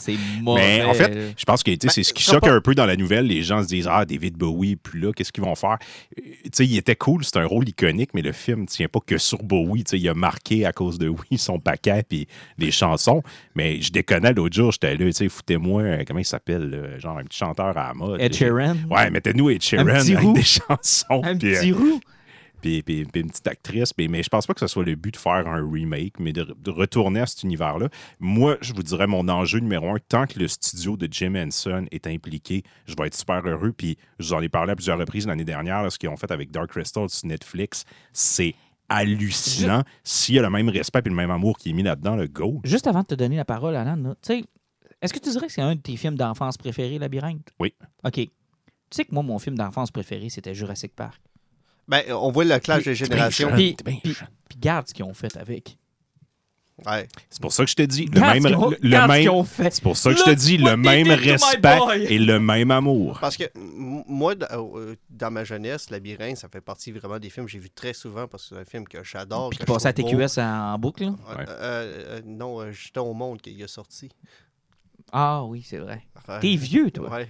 Puis tu sais, puis moi aussi, euh, par mon âge aussi, malheureusement, je suis génération Simbad avec le stop motion. Ça, c'est quelque chose qui me fascine, le stop motion. C'est que tout ce qui était marionnette, qui était du genre, c'est ce que bercé, moi, parce que, tu sais, au début des années 80, je les écoutais les films, les voyais, puis c'est ça qui était hot, Ouais, c'est mais ça qui moi, était George beau. Lucas les a éliminés de ma vie, ces affaires-là. Ouais, ouais, Il a, pris malheureusement. mes, il a pris mes films préférés, là, puis il les a éradiqués. Puis, puis check qu'est-ce qu'il a fait avec. il a fait George Arbing. One, two, three, four. Puis un, un coup qu'il l'a brisé comme faux, il l'a vendu à Disney. c'est comme le Je pire vous- affaire au monde. Je vous vends ces pièces d'un vase Ming. Il a vendu ça à Disney pour qu'il mette de la vaseline sur les cleavages, sur les censures, là. Écoute. Mais bon, s'ils veulent en faire une suite, pourquoi pas? Mais, mais c'est un avertissement que je te donne, Jean-Nic. Look what they did to my boy. Regarde ce Mais qu'ils ont fait c'est pour ça que je te dis, je te réponds. Moi, je vois ce qu'ils ont fait avec Dark Crystal. Tant que le studio Jim Henson est impliqué et que c'est un projet de passion, je pense que c'est Derrickson qui est Mhm. celui qui s'est fait crisser dehors de Doctor Strange, qui est supposé être attaché. Si c'est un projet que le studio pousse, personne ne veut faire ça, mais ils veulent aller chercher le côté nostalgique, ça me fait chier. Mais si moindrement les gens qui travaillent là-dessus sont passionnés puis ils veulent rendre hommage au film, hmm, oui, je pense Hey, qu'il y a beaucoup de potentiel. avec Tu ce disais là, quel serait l'équivalent de David Bowie aujourd'hui qui pourrait jouer dans un film comme Labyrinth? Labyrinth. Labyrinth. Qui pourrait jouer là-dedans? tu sais, euh, Ben, c'est parce qu'au niveau, tu sais, quand il s'appelle, euh, euh, c'est Hobbs ou ça, le, le petit ratatiné, là? Le petit Euh, gobelin, là? Le petit go- Euh, pas, pas euh, gobelin. euh, J'ai Cobble dans la tête, mais euh, comment il s'appelle? hein? En tout cas, tu sais. On, sait que des Rolling Stones pourraient le faire jouer parce que ça fait déjà 20 ans qu'il ressemble. C'est qu'on pourrait peut-être prendre un autre Rolling Ben, Stone. tu vois, c'est drôle que tu dises ça parce que ça, ça m'amène. Comment il s'appelle le, le père de Liv Taylor, les chanteurs des Rose Steve Tyler. Steven Tyler, je pense qu'il pourrait faire, genre, comme un roi des gobelins. Ouais, mais est trop vieux. Ouais, Mais- je le sais. mais- Mais tu sais, il oh. faudrait comme trouver un, un artiste qui était gros dans les années 80, qui a disparu un petit peu, puis qui s'est réinventé récemment. L'avantage, c'est que Steven Taylor, en volant des enfants, pourrait faire un mix du, du roi des kobolds et de ventripotent avec sa grande bouche. Je vais manger le bébé. Oui, mais en même temps, euh, c'est c'est un peu spécial. tu sais, En, en 1980, c'est une chose, là, mais en 2020, euh, je vole des bébés. là. Puis je les amène dans mon royaume. Puis, euh, Ah, de toute manière, ils vont mettre Salut. un- Ils vont remplacer Jennifer Ben- Connelly par un petit garçon. Ça va être une sorcière à ah place, oui, c'est ça. Ça va être Katy Perry. Puis, euh, oui, let's go. Mais Ah ben c'est ça, j'ai que pas, pas de problème avec ça. Quand t'es jeune, ce film-là, en plus, il y a deux merveilles. T'as la fourche de David Bowie Oui. et t'as les scènes de Jennifer Connelly. Et tu as le. Ouais, mais t'es pas mineur là-dedans. Ouais, elle avait genre 16 ans. C'est pas grave, à l'époque où on Ah, l'écoutait, ah, elle était genre plus vieille que nous autres. C'était comme. C'était la, c'était la gardienne huge. C'était la gardienne qu'on voulait avoir. C'est la Exact. gardienne du quartier, là. tu. Ouais, mais en même temps, t'en veux pas, elle t'envoie au roi des kobolds. Tu- veux pas. euh, Ouais, mais elle vient de sauver. ouais. Ben, c'est- ça te donne son là un peu avant. Ah, ah, ah, dans le marais de l'éternel puanteur. C'était ça? Oui, souviens mais d'ailleurs, il y, a- il y a différentes traductions, puis celle qu'on avait à TVA, j'ai jamais réussi à retrouver, c'était pas le, c'était le bourbier de l'éternel Oui, le bourbier. C'était pas Goblinville, c'était Coboltville. Oui. Puis sur la version française que j'ai à la maison, c'est Goblinville. Mais ça, là, il y a- Ah! il y, a plusieurs films comme ça où ce que j'ai voulu retrouver une version française que j'écoutais quand j'étais jeune parce que il y a des films, tu sais, j'écoute la majorité de mes trucs en anglais, mais les films d'enfance, De exemple, ouais. Ninja Turtle, je suis pas capable d'écouter en anglais. C'est, euh, ben, regarde, c'est, comme à peu près comme euh, Men in Black que j'avais Oui. acheté le premier sur VHS. Il y avait de la tradition d'Europe. Moi, qui- il a tiré la petite Stéphanie dans son réverbère, là. Hein? J'ai pogné la cassette, je suis allé la retourner. Ah non, c'est terrible. Il y, a, des, il y a des films comme ça que j'ai pas été capable de retrouver la piste de, mes enf- de mon enfance. Là. Entre autres, j'ai une version en haut de Batman Returns, là, où j'ai la version française de France. là. C'est terrible. Ouf. C'est vraiment terrible. Puis tu sais, j'essaie de. Moi, mon fun, c'est de dire les répliques avant qu'ils les disent. Là. Puis là, j'essaie d'impressionner ma blonde avec ça. Ouh. Mais là, euh, ça sortait pas comme c'était supposé Ben, sortir. Moi, j'ai de la misère avec. J'ai de la misère moins. avec deux films. Les Indiana Jones d'Harrison Ford. Je suis pas Oui. capable de. Tu sais, je les écoute. Ça fait longtemps que j'écoute qu'en anglais, mais euh, aucune réplique me rentrait dans la tête parce que Ouais. j'ai connais tout en français. Et euh, Spaceball, essaye pas de me sortir une joke en anglais. Ah non. Euh, Naked Gun, là, j'écoute ça en français. Là. Si j'écoute. Ah, j'écoute- je l'écoute en anglais, mais que si tu me parles des jokes, il faut que Ah tu me les oui, fasses oui. en français. Là. Quelle belle fourrure! Non, non, non, moi, c'est- Naked Gun, faut que j'écoute ça en français. Petit aparté, on l'a pas dans les nouvelles, mais on prend trois secondes pour en parler. Tu viens de le nommer, Alan. On a appris aussi cette semaine que Spielberg serait pas du prochain euh, Indiana Jones? Indiana Jones. Euh, Ah, c'est ouais. euh, C'est- Mangold qui va Ouais, exact, le gars de Logan. C'est- Oh, hey, ça pourrait être intéressant C'est si une on bonne vire idée, un c'est- peu. euh, Mais attention, Indiana Jones, c'est comme Star Trek. Il y a un C'est essence. très y a- différent, a- c'est un archéologue. Non, mais en... C'est il y a très peu de liens. non, mais en voulant dire que tu peux pas mélanger la recette. Il y a une recette dans... Parce que Indiana Jones, c'est d'abord et avant tout un hommage à plein de trucs Hmm. de la jeunesse de Spielberg. Fait que tu peux pas prendre le personnage puis dire Ah, ben, je vais twister ça pour un western ou je vais twister ça pour euh, quelque chose de plus dark. Ou je... Et- Tu peux pas faire Puis ça. même avec Indiana Jones. extraterrestres. Non, non, ben, c'est ce que j'allais dire. On peut même pas chialer sur les extraterrestres d'Indiana Jones 4 parce que chaque Indiana Jones allait avec qu'est-ce qui était recherché à l'époque. Exact. Et dans Indiana Jones 4, on était à l'époque de communistes. 51 et de Roosevelt. Ah, mais ça faisait de la logique. Ce On faisait- n'avait pas le choix de parler des extraterrestres. Puis à chaque film d'Indiana Jones, il nous prouvait que ce qui courait après existait pour de vrai. Donc, il y avait-tu le choix de nous montrer ou pas que les extraterrestres Ouais, existaient? peu, là, J'aurais fait ton argument avec les c'est- Saint-Jean CJ. Ouais, mais ce qui, non, mais ce qui Non, faisait ça, pas... pas des extraterrestres. non, mais ce qui faisait pas de sens, Alan, c'était pas des extraterrestres, c'est que c'était des êtres interdimensionnels, puis qu'on le voyait Ah. vraiment pour vrai. Tandis que, tu sais, l'arc de l'arc de Covenant, puis le, le, le, le, le, le- Holy? Grail, puis tout ça, c'était moins impressionnant que de voir l'extraterrestre. Tu sais, tu voyais pas Dieu, là. Tu voyais qu'il était capable de Ah, Je guérir pas que ça a été mal habile. Sean Connery.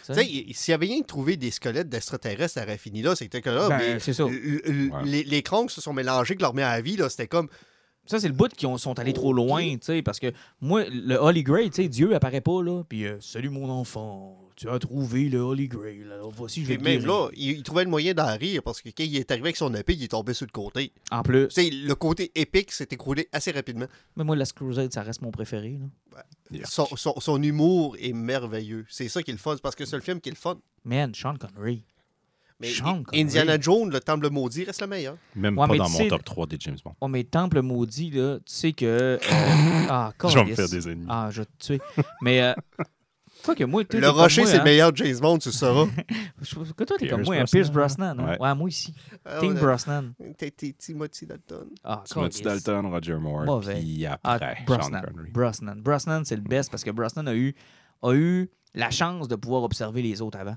Puis Ben, d'aller chercher mais chacun des que- éléments non, non, intéressants. parce que c'est, moi j'ai toujours dit, c'est l'enfant légitime de Roger Moore et de Tim- Timothy Dalton. Ben, un peu, ouais. Si tu mélanges les deux, il y a l'humour de Roger Moore, mais il y a le, ca- il y a le côté athlétique Ouais. puis badass de Timothy. Mais il y avait la prestance de Connery un peu aussi. Ouais, il y avait, il avait le pièce, côté, là- il y avait le côté super-héros aussi, tu sais, qui Ouais. n'était jamais dépeigné. Il a pas l'air d'être capable de faire tout ça, mais miraculeusement, il est tout le temps à la bonne place. Ah, moi, je le trouvais génial. Puis, Il a un charisme incroyable. Mais là, c'est quoi qu'on parlait avant? Ah, Temple maudit, là, juste pour te- parce que moi, j'ai lu la biographie de George Lucas, puis en passant, je vous la suggère fortement. là. C'est une, biographie qui est vraiment intéressante, qui donne beaucoup de perspectives sur euh, la façon dont on a fait les films. euh, Je vais attendre ces- ces 50 révisions. là. Surtout que j'ai encore envie de travailler dessus. Mais quand on parle du Temple maudit, tu sais que c'était un, un- un moment dans la vie de Lucas où ça allait pas pantoute. Hein? Et ça paraît dans le film. Il était en plein divorce. Ouais, c'était- c'est- C'est- Ce film-là, ce qui est le fun, c'est la lourdeur puis le côté dark Oh, là-dedans. man, il filait pas quand il a fait ce film-là. Puis quand tu, tu lis la biographie, puis tu tombes le moment où il est sur le temple maudit, puis à un moment donné, Spielberg le regarde, puis il dit Écoute, c'est parce que tu es en train de scraper. La- la- c'est- Qu'est-ce que tu fais, là? Qu'est-ce que tu fais? Puis ils ont été obligés de, de retravailler des trucs parce que c'était tellement sombre. Il était dans une période de sa vie où ça, ça allait pas Mais moi, pantoute, c'est là. ce que j'avais aimé de ce film-là, c'était le côté dark. Au début, ce qui commence léger, mais quand Indy décide de péter sa coche puis de sortir les enfants du temple, là, et puis qu'il décide de ramasser tout le monde, Ah, awesome. c'était tellement un beau côté du personnage qui sortait, là.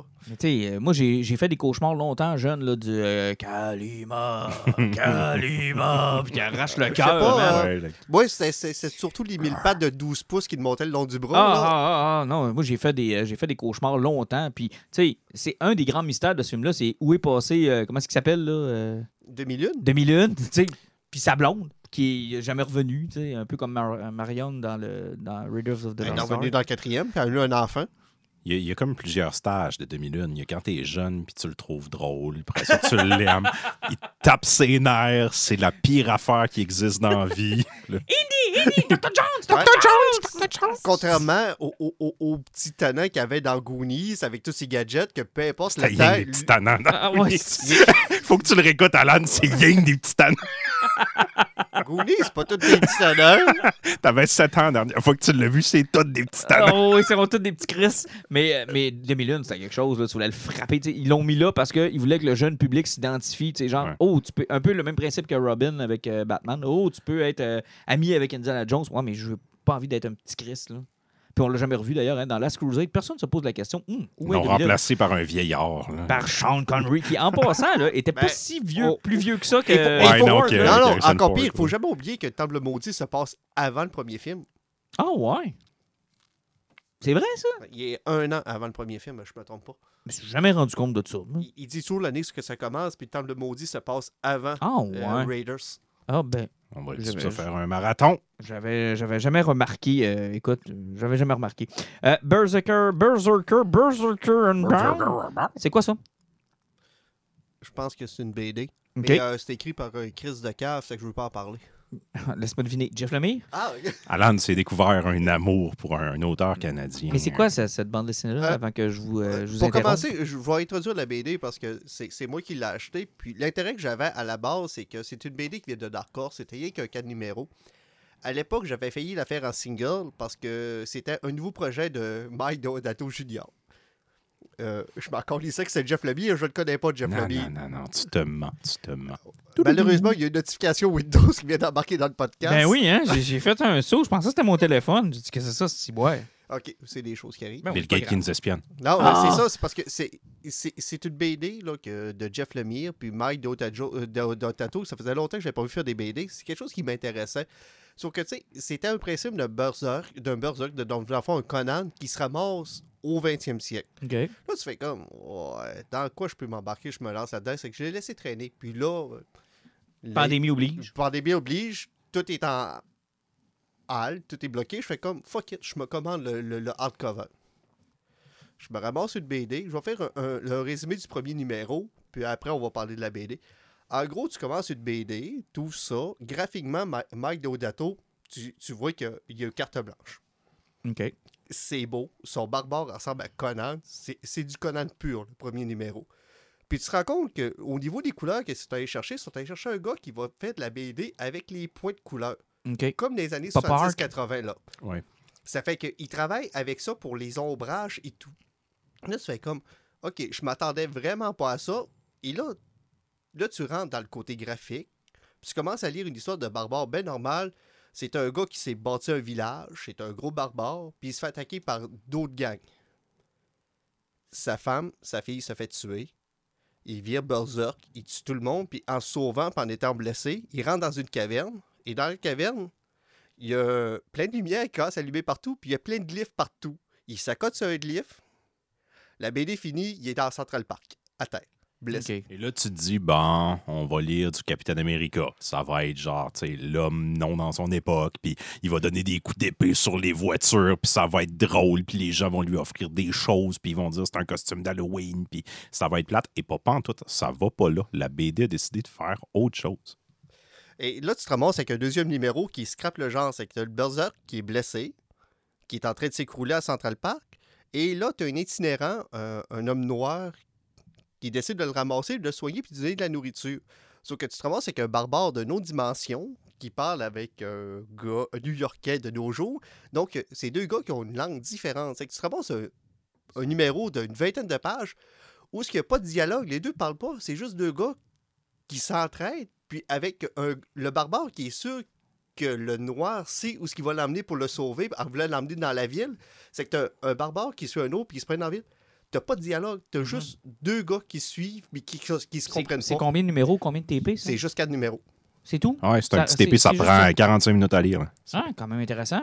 Puis, euh, c'est-tu bien ben dispendieux? Ben? Ben, le hardcover est à peu près une trentaine de piastres, mais tu sais, c'est un beau hardcover, par exemple. Ouais. C'est un beau produit emprunté à Alan. Parce que c'est Jeff Lemire, c'est c'est génial, j'imagine. C'est écrit d'une main de maître. OK, euh, Non. je vous coupe. Ben, c'est parce que... Pourquoi? Ah, OK, ben, je pense Ben, parce que... non, j'avais pas Mais je peux vous couper pareil, tu sais. Mais... Non, mais c'est parce que c'est juste pour vous dire, là, je sais qu'après ça, le, troisième numéro, là, c'est- c'est c'est de voir la façon qu'il a traité de la relation entre l'itinérant puis le barbare, puis de se rendre compte la relation qu'ils peuvent avoir entre deux personnes qui se comprennent pas, mais qui veulent s'entraider. Il y en a un qui parle beaucoup, il y en a un qui parle pas beaucoup, mais la relation est tellement bien écrite euh, que finalement, tu oublies l'histoire de Barbare. Il n'y a pas de meurtre, il n'y a pas d'effusion de sang qui finit. C'est juste une histoire qui est foutrement bien montée sur deux personnes qui ont vécu un drame semblable, puis des voir où ce que ça va amener. Euh, sérieusement, si vous voulez lire une BD, euh, moi, ça m'a fait penser un petit peu à Murder Falcon sur le niveau de ce que tu lis, puis ce que, tu- genre? ce que tu motives, puis ce que tu sors, puis sérieusement, ça m'a cassé. Je m'attendais pas à ça de ce BD-là. Euh, si vous voulez, le softcover devrait sortir dans pas long. Là. Euh, je pense que c'est un must à lire autant que Murder Falcon parce que le style graphique, en étant différent, est toujours aussi ensemble, puis c'est ce qui tient beaucoup la bande dessinée. Donc, euh, lancez-vous là-dedans, là, c'est vraiment un gros must. Le chat vient de faire son entrée. Je vais parce- mourir. Parce qu'il est impatient. Il veut entendre parler de la Schneider Cut. Il veut Yes. entendre parler de cette nouvelle. Honnêtement, là, les gars, là, sur 100, là, je pensais jamais qu'on allait avoir une chance de voir cette fameuse Ben, excuse-moi, là, moi, ça fait quand même un bout de temps que sur euh, Twitter, je suis le Snyder Cut, puis euh, un des gros membres qui en parlait beaucoup, c'est Rob Liefeld, puis moi, je fais confiance à Rob Liefeld et son influence. Ben oui, hein, c'est ça. Chris!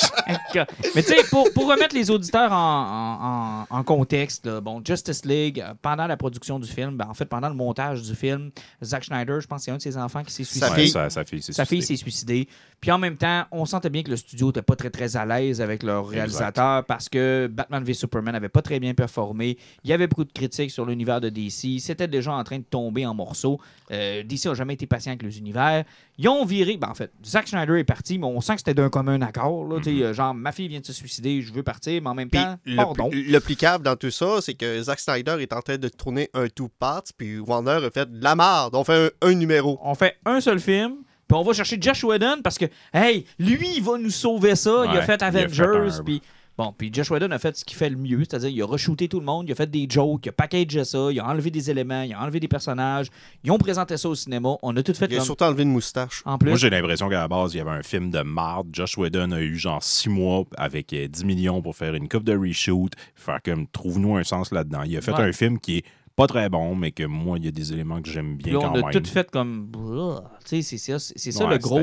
Le gros tout, le, Seigneur, ouais. tout le montage que vous nous avez fait, une Aussi chance que mauvais Wonder Woman soit-il, Le plaisir que tu avais eu avec Avenger 1, tu l'as pas retrouvé là. Non. Puis on va se le dire. Moi, je continue à croire que Batman v Superman, c'était bon. C'était juste trop compacté. Il y avait trois films là-dedans. Il y avait, il y Ben, avait deux ou trois Et films là-dedans. C'était, euh, c'était, voyons, Chris Avenger 2, là. euh, C'était Age Endgame. of Ultron.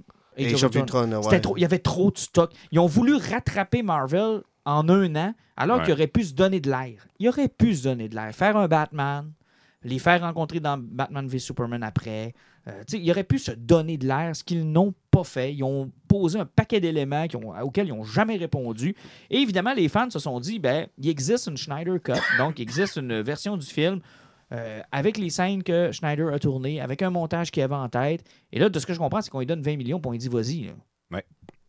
Là. Effectivement, parce que tout ce qui a été coupé, finalement, le Dark Side qu'on était supposé de voir plutôt que Monsieur, j'ai des comptes, puis euh, je suis tassé de puis. Ben, il était euh, supposé être là aussi, mais il était supposé être un peu comme Loki dans Avengers. Ouais, il était supposé d'être le gars qui mangeait une volée avant Ben, que Darkseid ça. l'autre. Mais tu sais, Mais Darkseid, on était supposé le voir un peu plus On aussi. supposé- euh, ben, en fait, tout, tout le film était supposé être articulé au fait que Steppenwolf, c'est son général, puis quand lui arrive, Parce que c'est ça qui faisait pas de sens aussi dans le, dans le code de Josh Whedon. Pourquoi qu'il y avait des estis de paradémon puis de maudits symboles d'Oméga partout si t'as même pas Darkseid? Puis en plus, il a comme tout transformé la narration autour de Steppenwolf en disant bon, ben finalement, c'est Steppenwolf qui est un Ah oui, conquérant. que- l'attaque avec les Amazones puis les ça. Green Lantern et compagnie. là. Exact. Ouais. Puis là, on s'est dit ouais, mais ça fait pas de sens. Si ça. je ne m'abuse, là, pour faire ce cours, là, la version de Snyder, c'était supposé être. il- pour une raison X, ils vont ressusciter Superman. C'est Steppenwolf qui le ramène ou Darkseid. Euh, la Justice League n'a pas le choix de se mettre en branle pour, pour affronter Superman. Ils, ils ont de la misère avec Darkseid en plus. Superman revient gentil à la fin du film, fout une volée à Darkseid.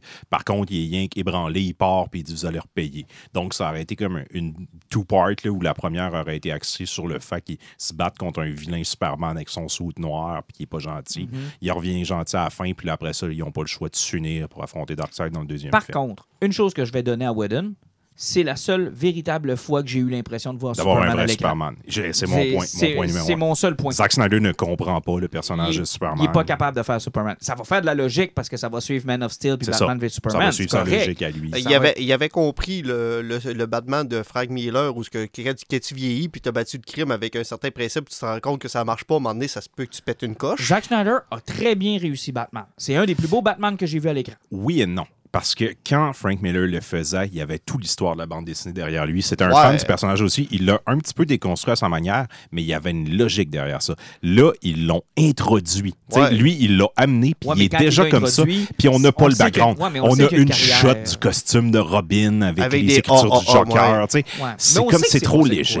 mais Chris, si, si ton Robin se serait fait tuer par Jared Leto, t'aurais-tu viré Berserk toi aussi? Ah, probablement. Mais tu sais, montre-nous-le, donne-nous un indice de ça. Moi, Mais en même temps, tu sais, c'est mon point que Batman v Superman, c'est trois films. Ah ouais. C'est trois films, ce, ce Il y film. a des affaires géniales. Moi, j'adore ça, le début. Là. Puis, tu sais, je pense que Ben Affleck il a fait un, un super Bruce Wayne puis un super Batman. J'adore la scène au début quand t'as le fight avec Superman puis Zod, puis que Bruce Wayne, il est comme... Ah, Qu'est-ce qui se passe là avec les monstres extraterrestres? Puis là, il est en Jeep, il sauve du monde. Là, t'as le côté super-héros. Puis là, après, il te ramène les niaiseries de Frank Miller, que Batman, que normalement, son truc dans la vie, c'est de pas avoir de gun. Ben là, il y a des mitraillettes, son asti char, puis... Ah, ah, que j'ai ce film-là. Mais il y a des bonnes idées. Il y a des bonnes idées, mais tu sais, c'est là que tu vois à quel point ils ont été, ils ont trop voulu aller vite, ils ont manqué de patience, ils n'ont pas été capables de le développer comme il faut. Là, le Schneider Cut, moi, je suis correct, je suis curieux de le voir, je veux le voir. Mais là, la question que je me pose, c'est est-ce que est-ce que le monde suit vraiment ça? Tu sais, le monde ordinaire qui vont au cinéma, là, puis qui vont voir ça. là. Moi, a du monde qui m'ont euh, parce des que questions. Le, qui ont fait, c'est le quoi ça? monde que s'intéresse plus tard, mais c'est parce que la plus grosse question que je me, ben, je me pose par rapport à ça, c'est parce que là, ça va faire deux ans que Warner nous écœure que c'est plus un univers consensuel, que c'est tout séparé, même si c'est les mêmes hosties d'acteurs d'un Chris de film à l'autre. Et là, hier, il nous annonce que Chris Henry Cavill va être comme Le Hulk. Hulk, puis il va. Oh ben, Nick Fury qui va apparaître dans chacun des films pour Mais il n'y aura pas de film à lui. On n'aura pas de film à lui, mais il va apparaître dans chacun des films pour dire qu'on est encore des amis. Tamarnak, branchez-vous, là. C'est parce que c'est la troisième fois qu'ils essaient de Ah, mais là, là je te dis, là, dans le prochain film de Wonder Woman, il va y avoir Harry Potter qui va se pointer, là, Ah, rendu là. c'est- c'est presque là. là. Par contre, ça, je suis d'accord avec toi, mais en même temps, ça fait un petit peu le charme de tout ça parce que c'est à l'image de leur bande dessinée. D'ici, ils n'ont jamais été capables de faire quelque chose de cohérent, de continu, qui se tient. Ils sont tout le temps pognés dans deux logiques internes qui ne marchent pas. Ils font une nouvelle série, ça invalide l'autre. Marvel, même si c'est compliqué, puis j'aime rire d'eux autres, tu sais, ça coule. Marvel, il y a une espèce de logique derrière ça, même s'ils font des niaiseries aussi à travers. Mais d'ici, c'est l'histoire de la compagnie, d'avoir là- des trucs. Tu t'as plus de hors-série, Oui. de séries Mais principales. c'est ça, que mais leur force, ça a toujours été ça. Puis moi, je pense que, tu sais, une des erreurs qu'ils ont faites, même si c'est un film génial, tu sais, s'il avait été le moindrement cohérent à l'époque où ils avaient commencé leur DCEU, là, un film comme Joker aurait jamais dû sortir. là. Ils se sont tirés dans le pied en se disant, ben savez-vous quoi, on est plus intéressant quand on fait des films matures avec nos Mais personnages. en même temps, non, ils ne se sont pas tirés dans le pied parce que, tu sais, je veux dire, le film a fait un milliard, il a gagné Oui, un Oscar. Tu sais, mais ça il- lui prouve qu'ils ont raison de En fait, il faire prouve- tout et n'importe Ouais, quoi. en même non, temps, il me sais. prouve que un univers partagé, ça vaut pas de la chenoute chez eux. Ils sont meilleurs Ouais. dans des histoires séparées, pareil, ouais. dans des histoires qu'ils veulent nous raconter. Raconte-moi une histoire. Ben, Raconte-moi une histoire. Marvel a fait à peu près la même chose. C'est juste qu'il y a de monde qui ont tellement investi puis il y a tellement un fanbase qui est solide. Parce que tu, quand tu checkes les films qui ont fait vraiment des, beaucoup d'argent, des fois, la plupart du temps, c'était des films qui étaient bien travaillés. Les autres, c'était des coups de luck, un point, c'est tout. Exact. Mais tu sais, je veux dire, ils ont- c'est parce qu'il faut que tu acceptes que ton compétiteur a une longueur d'avance. Il faut que tu arrêtes d'essayer de le rattraper en courant. Tu ne le rattraperas pas. Puis tu n'avais pas beaucoup de chances de, de bien le réussir. Là, le Schneider Cut, c'est une chose. Il y a deux choses que je veux vous dire là-dessus. Un, est-ce que euh, c'est une réponse chez Warner parce que là, tous les tournages sont arrêtés puis se sont dit, ben, rendu là, à cause de la pandémie, on est capable de travailler Oui. sur le Schneider Oui. Cut puis de sortir Oui. de quoi de nouveau. 200 oui. Fait que moi, je pense que c'est une stratégie. Puis ils viennent de partir leur chaîne de streaming. En ce moment, le nerf de la guerre, on le voit, puis on en parle souvent. Toutes les chaînes Nouveau essaient d'avoir du contenu exclusif. Mais- On est dans une période où tu ne peux pas faire de contenu exclusif. Les autres, ils ont comme une fenêtre, puis ça fonctionne. Il y a beaucoup de En monde fait, qui s'abonne ça. rien que pour voir là, cette cote-là. Ils se sont dit, hey, c'est à table, on a tout ça, puis ça ne coûtera pas trop Mais cher. Pas juste ça, parce que vu qu'il n'y a rien qui a pu être tourné depuis plusieurs mois, ils ont un autre problème. C'est qu'ils en ont parlé encore. HBO Max cette année, le DCU n'existe pas dedans. Mhm. Ils ont gardé Doom Patrol. Hey, Titan n'est même pas in- inclus dans HBO Max. Hey, Juste pour mal, dire comme ça. la deuxième saison était de la merde, là. hein. Non, ça fait mal. Et Titan n'est pas embarqué dedans. Ils n'ont pas reparlé de leur série Green Lantern. Il y a aucun... Les dessins animés ne sont pas chez HBO Max. Le DCU est clairé de 2020. Mm. Ce qui fait que le Snyder Cut annoncé en 2021, c'est comme leur grosse pierre pour dire qu'on rentre le DCU là-dedans.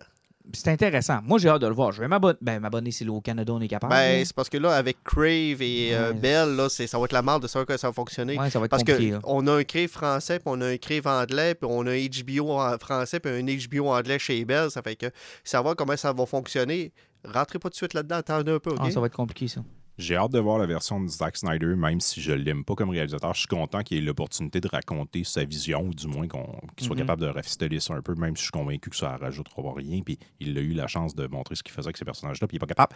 Par contre, je trouve ça intéressant parce que ça ouvre la porte. En ce moment, David Ayer, euh, il est allé de l'avant, puis il a dit ben, Moi aussi, j'ai une cote de Suicide Squad qui est complètement différente. aussi de Revenge of the Sith de 4 heures. C'est là que je vous envoyais. Mais, là. mais, euh, mais le Suicide Squad, euh, c'est pas le genre un 4 heures, c'est genre le film était complètement différent, puis vous savez un peu ce qui est arrivé. Warner a envoyé une équipe de montage pour refaire le film au complet.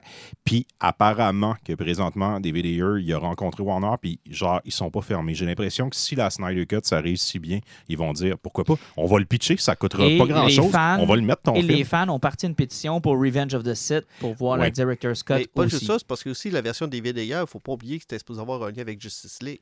Ouais, beaucoup Ça plus fait que fort. ouais. si ça fonctionne, puis que la version de David Ayer fonctionne aussi, ils ont-tu une chance à partir de leur univers? Ils ont une chance de faire Justice League La, 2? la seule affaire que je trouve C'est la question en que tu poses. moment, sauf que ouais. En faisant Justice League 2, c'est là que ce que tu n'as pas fait encore avec Ezra Miller, c'est comme ça qu'il s'appelle, le de Ouais, Flash, euh, Flash.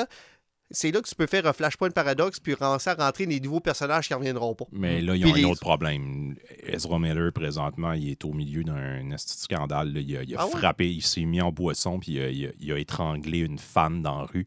Puis. Vous- ça vous va remar- bien chez DC, vous, Alison vous Mack, puis, remarquerez, euh, le- ben ouais, non, c'est ben, non, c'est Amber Heard, l'autre, qui Amber était avec Heard Johnny aussi. Depp, là, qui avait accusé Johnny Depp de l'avoir violenté, puis tout. Puis là, ben, je sais pas si vous avez suivi un peu dernièrement, mais il y a des tapes qui sont sortis où Johnny Depp se faisait battre par elle, puis c'est elle qui. Puis présentement, Amber Heard et se Ezra se Miller. battre par elle. Ouh, moi, j'aurais Ouais, non, non, ça, non, non, mais c'est- c'est euh, c'est- très sérieux. Puis présentement, elle et Ezra Miller, ils sont comme sur la blacklist un peu chez Warner. là. Ça a été tassé. Le projet de Flash, il n'y a plus aucune nouvelle. Il y a beaucoup de monde qui croit que ces deux acteurs-là vont, long, vont, euh, sont- vont être évincés tout simplement. là. Une rousse au gros sein, c'est une rousse au gros sein, c'est facile à Oh, ouais, remplacer. un super cute et Amber Heard, mais tu sais, je veux dire, c'est pas Mm. pareil. là. Mais tu sais, euh, moi, moi j'aime le, le mouvement que ça crée et j'espère que le mouvement qu'on est en train de créer, c'est-à-dire que là, on demande des, des visions de réalisateurs, j'espère que ce mouvement-là va faire comprendre aux studios que arrêtez d'écouter les réseaux sociaux. Arrêtez d'écouter le monde. Non, non, non, mais Laissez pas, Ben, les ouais. réalisateurs pas faire juste leur ça. film. Puis aussi, c'est parce que, regardez, là, à l'époque du DC, ben, avec Warner, qui avait, vous avez réussi à recommencer à faire de l'argent, puis dire on laisse faire les réalisateurs. Vous avez laissé faire Christopher Nolan à l'époque. Mm. Puis après, vous avez retourné à commencer à virer fou. Et regardez, là, Christopher Nolan est un des seuls réalisateurs que tout le monde ferme sa gueule puis laisse faire ses films depuis Ben oui. cette époque-là. Et regardez, là, euh, un des plus gros phénomènes qu'on attend au cinéma là, cet été, s'il sort ben, plus tard, là, Tenet. Tenet. Le film a de l'air fucké de façon On sait même pas c'est quoi, on n'a aucune idée, mais on va être surpris, on va y J'ai aller. j'ai détesté Dunkirk à cause de la trame sonore puis du fait que le film était tellement à l'envers sur une période historique que je maîtrisais pas que ça a été lourd par moment.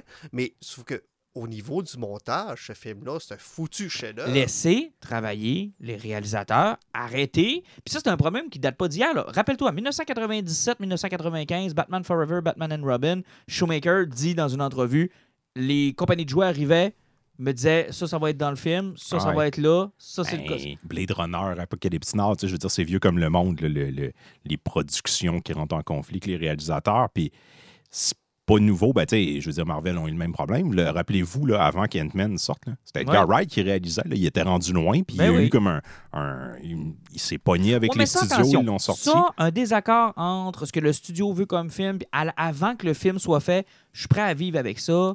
Mais Ou- tout dépend, c'est parce qu'avec Marvel, je suis capable de donner une latitude sur le fait qu'il crissait le monde dehors. C'est parce qu'il y avait un moule dans C'est l'univers ça, du là. MCU. Il savait où s'en Ça fait que si un réalisateur voulait casser ton moule, t'as pas le choix de le sacrer dehors. Exactement. Tandis que dans le cas de DC, puis tu sais, je veux dire, t'engages des réalisateurs, tu les, tu les laisses travailler. Puis, étonnamment, même si c'est pas, c'est pas des, des- de grands, grands films non plus, mais Wonder Woman et Aquaman, c'est ça qui fonctionne. Ils ont laissé Patty Jenkins et James Wan, qui sont de très bons réalisateurs. Puis, on- Warner avait probablement perdu patience Espoir. et espoir. Puis, ils lui ont dit de la merde, faites donc ce que Finissez vous voulez. Puis là, bang, les deux ont eu un succès monstre. Un pour le succès critique, l'autre pour le succès box-office. Fait que là, ils sont comme dit, bon, ben, j'espère qu'ils vont apprendre c'est parce Warner qu'à un chaque peu de fois, ça, à chaque là. fois qu'ils voient qu'il y, a- il y a un spark qui recommence, là, ils se remettent le nez dedans puis ils crissent la Ouais. main. Là, ils vont vouloir faire Alors, des euh, films comme Joker puis des films comme Wonder Woman. J'ai peur, mais en, en même temps, ben, c'est correct. Si on a un autre 50 films de merde contrôlés par Ah, eux autres, qui avec- va nous ramener une vague de films cool après. Avec Warner, on a encore l'exemple avec Fantastic Beasts. Ouais, exactement. Des films de Mm. merde incroyables. Ouais, non, ça n'a pas de bon sens. Excuse-moi si j'ai vexé des, des, des Potterheads, là, mais. euh, Ah, c'est-tu terrible? C'est-tu mauvais? Moi, je me souviens du deuxième qu'on est allé voir ensemble, puis qu'à un moment donné, on a regardé notre horloge, puis on s'est dit que c'est fini. Mais moi, euh, euh, surtout l'échange de baguettes entre les deux homosexuels. des- En tout cas, j'ai ah, jamais c'était compris. le- terrible. Moi, c'est quand tu m'expliquais les histoires de baguettes, là, j'étais comme là. Ah non, Ah, c'était suis pas- je suis terrible. de comprendre ça, là. c'est- C'était terrible. Le premier est archi mauvais, puis le deuxième est pire, je pense. Puis il y en a un trois. Je pense que c'était cinq qu'ils voulaient faire. Euh, Le, deuxième, le premier, je conseille à dire que j'ai arrêté le film au moment qu'il a failli se faire violer dans un parc par un gros monstre. Là. Mais. Euh... Ah non, c'était mauvais. là. C'était vraiment C'était fucking vraiment mauvais. mauvais. Mais euh, George, mais tu sais, ça va amener aussi Hey, parlant des. de, de, de Fantastic Beasts, t'as pas dit qu'Ezra Miller était dans la marde? ah ouais.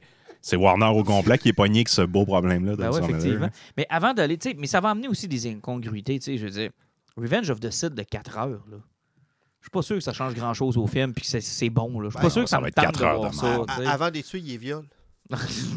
non, mais tu sais, il y a quoi dans deux heures de plus, là, tu sais? Ça Du juste des, des... Ben, des scènes qui ont retourné, mais de différentes façons. on- tu sais. l'achat d'huile sur des planètes qu'on connaît Mais pas. sérieusement, là, on n'a jamais vu le speech complet de Jar Jar Binks qui a mis Palpatine à la tête. Peut-être qu'on l'a dans celui-là.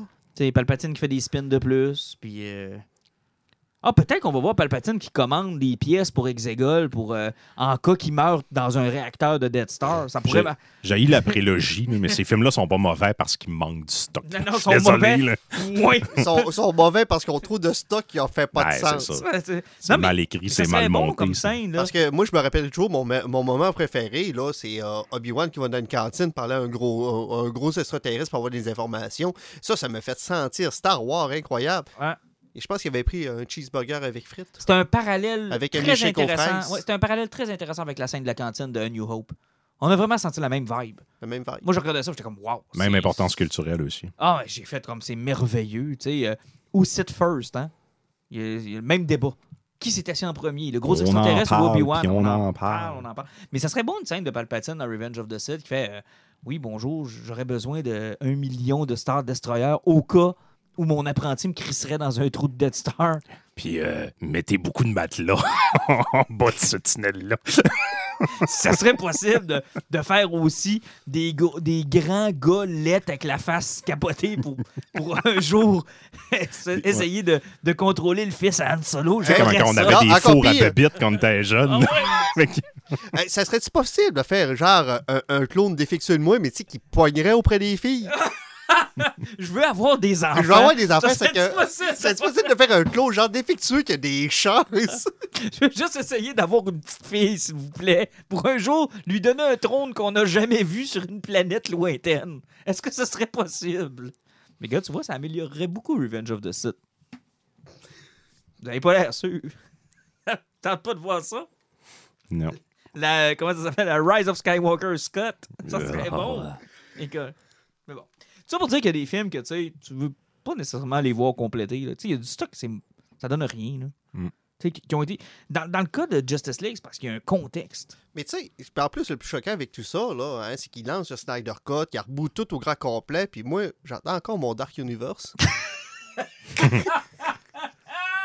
sais, moi, là-dedans, je suis un grand perdant, là. Ben écoute, là, Tom Cruise, il s'en va dans l'espace avec le gars de Mission Impossible. là, Peut-être bien qu'ils vont joindre ça. Oh, c'était-tu mauvais? La momie, ben, hey, la photo hein, qu'il avait publiée de tous les acteurs qui étaient supposés jouer dans ce futur. Ce, ce foutu La top- meilleure chose que la momie nous a appelé, et ça, aller de toute urgence voir ça sur Internet, quand ils ont passé la bande-annonce pour la première fois, le studio a fait une erreur. Ils ont passé la bande-annonce sans les effets sonores. Il y avait seulement, dans le fond, pas de trame audio. On n'entend que la voix des personnages. Et c'est la scène dans l'avion, et c'est à hurler de rire. C'est Oh. complètement dément. T'entends, genre, mettons, les chauves-souris qui passent, puis Tom Cruise qui crie, genre, non! Mais tu, tu le sens qu'il est devant un micro en train de crier. C'est surréaliste, ça va. Ça, en tout cas, ça, ça- ça- ça- ce court vidéo-là nous, nous apprend beaucoup de choses sur le monde du cinéma. Et c'est complètement terrible. Allez voir ça, de Mummy Without Sound. Et c'est passé, je l'ai vu live à la télé. Wow! C'était Wow. Hey, sur ce, on va aller continuer cette conversation autour d'un bon feu. On va vous laisser, On chers n'a même pas de poison?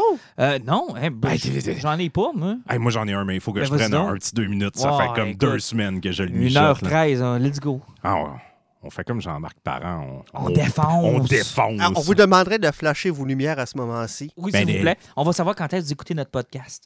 Mais je vais, je vais être bon joueur. Alan, tu veux-tu commencer? T'avais-tu quelque chose? Ah, moi, j'ai commencé, j'ai quelque chose, je vais commencer, là, parce que ça fait quand même un bout de temps que je l'avais publié, que je suis en train de relire euh, euh, c'est, c'est Neverwhere de Neil Gaiman. Mhm. Euh, ça, à base, c'était pas un roman. C'était venu un roman par défaut parce que c'était un show qu'il avait écrit pour la BBC.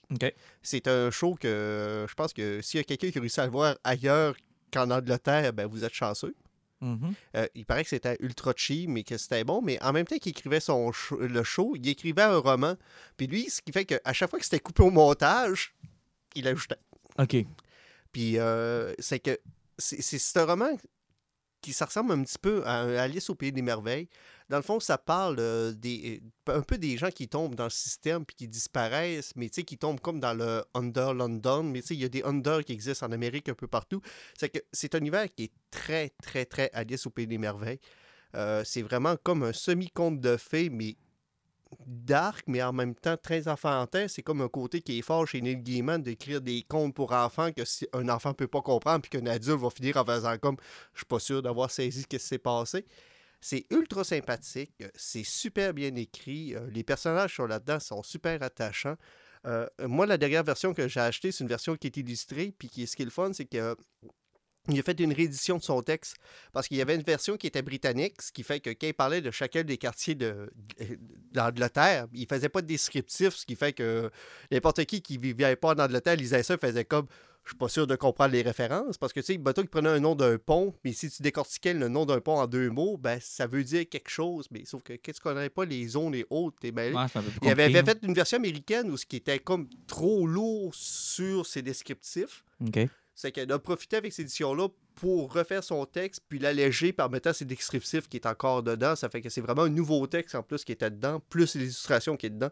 Euh, si vous voulez découvrir euh, Neil Gaiman, à part Stardust, je dirais que ça serait le premier roman à lire de lui. OK. Jean-Nic? Je vais vous parler d'un truc vraiment bizarre Bon, que je dédie. Non, je le dédie à Pat, notre, euh, notre quatrième mousquetaire, qui va adorer. Puis euh, le, le Blu-ray s'en va directement chez lui sous peu. Un film de 1976 qui s'appelle Let My Puppet Comes. OK? C'est un film pornographique avec des marionnettes. Et je vous niaise pas, c'est pas, pas des marionnettes qui se frottent. On voit des. Ils ont, ils créé des parties génitales aux marionnettes. C'est l'histoire d'une compagnie tenue par trois frères qui va pas très bien financièrement. Ils doivent de l'argent à un dealer euh, du coin. Puis il faut, ils décident de tourner un film porno pour se sortir de la misère. C'est une comédie pas érotique, por- une comédie pornographique musicale. Pourquoi t'as voulu écouter ça? Eh Ben, écoute, si, si ça vous excite pas ce que je suis en train de vous dire, le moyen qu'en lisant le résumé, j'étais là, ben voyons donc comment ça fait que j'ai jamais entendu parler de ça. C'est un ovni cinématographique complètement hallucinant. C'est ultra de mauvais goût. Il y a des scènes porno, il y a des marionnettes à travers. La plupart, c'est que des marionnettes, donc au moins il y a ça, mais je veux dire, il y a, il y a un, il y a un pénis qui chante de l'opéra, il y a, il y a un, un transgenre, il y a un personnage qui est comme Pinocchio qui couche avec d'autres personnages. C'est complètement dément. C'est très, très drôle. C'est une belle curiosité à avoir, mais il faut que je termine en faisant deux où, références. On est en 1965. Non, non, je parle là, là. Là. Là, on est où, là? Dans le film, il y a un des marionnettistes. Il y a, il y a une vieille femme, dans le fond, qui, qui décide de vendre son corps pour aider les compagnies à la fin du film. Et c'est une technique de marionnette avec un. C'est l'acteur qui la tient, il la fait chanter, puis lui, c'est comme le personnage de son Avec, chauffeur. La main dans le cul prend tout son sens. Exact. Puis il joue avec ça. Et il y a une chanson à ce moment-là. Et l'acteur et marionnettiste, c'est le gars qui fait la voix de Jafar dans Aladdin. Déjà là, j'étais comme, ben voyons donc, je connais cette voix-là. Et c'est comme, c'est hallucinant de le voir. C'est son premier rôle à l'écran. Non, mais c'est pas. Jeremy Irons qui fait la voix de. Non, la voix, la voix chantée. OK, parce que là, je t'entends C'est me pas dire Jeremy Je- Irons Jeremy. Irons a joué non, dans... c'est pas Jeremy Irons. Ah. Par contre, plus gros que ça encore, c'est une comédie musicale, 1976. Le compositeur de la musique, c'est Alan Silvestri. Oh Et si boy. vous savez pas c'est qui, c'est le gars qui a fait la musique de Retour vers le futur, de Avengers, de Ouais. plusieurs projets de Disney. C'est un des, grands aussi, compositeurs. Euh, Euh, a- oui, il y a, il y a- il y a des pas, thèmes un hyper des meilleurs connus. films de tous les temps, là, Van Helsing. Euh, ouais, c'est mauvais Van Helsing, mais effectivement, Ah. c'est lui qui a fait la musique et c'est son troisième projet. Il a composé 80% des thèmes musicaux là-dedans. Si vous n'êtes pas mind blown par ce que je viens de vous raconter, là, En ça ne fonctionne pas. Allez vous chercher ça de toute urgence. Let my puppet comes. Je suis mind blown, mais par, par toi. C'est pas par le film, par toi. Quelle déviance t'as eu d'écouter ce film-là? Ben, tu, tu te sens un petit peu. Ben, moi, je trouvais ça drôle, mais tu sens un petit peu sale par après parce que Ta c'est blonde vraiment... était-tu là? Non, je pense qu'elle va l'apprendre en m'écoutant que j'ai écouté ça, puis elle va enfin comprendre c'est quoi ce Blu-ray-là. Elle va traîne. comprendre pourquoi t'as voulu la manipuler comme une marionnette. Pourquoi j'ai acheté autant de marionnettes. Man, tu peux pas me laisser là-dessus. ben oui, il faut ouvrir ses horizons. Let my puppet come. Euh, j'ai joué à Red Dead Redemption. Ah, 2. merci, Alan. Euh, j'ai tué beaucoup Ah, de chevreuils? merci, J'ai tiré dans la Alan. tête de quelques orignaux. Merci, Et, Alan. euh, j'ai presque pas volé de gens parce que je suis un gentil cowboy. Merci, Alan. Merci. Bon, on va aller autour du feu, essayer d'analyser Jean-Nic et pourquoi il a voulu voir des popettes fourrées. Puis on va vous montrer Jean-Luc brûlé à la fin. Oui, merci. Hey, salut les Salut. boys. À dans deux semaines. À plus. À plus. À plus.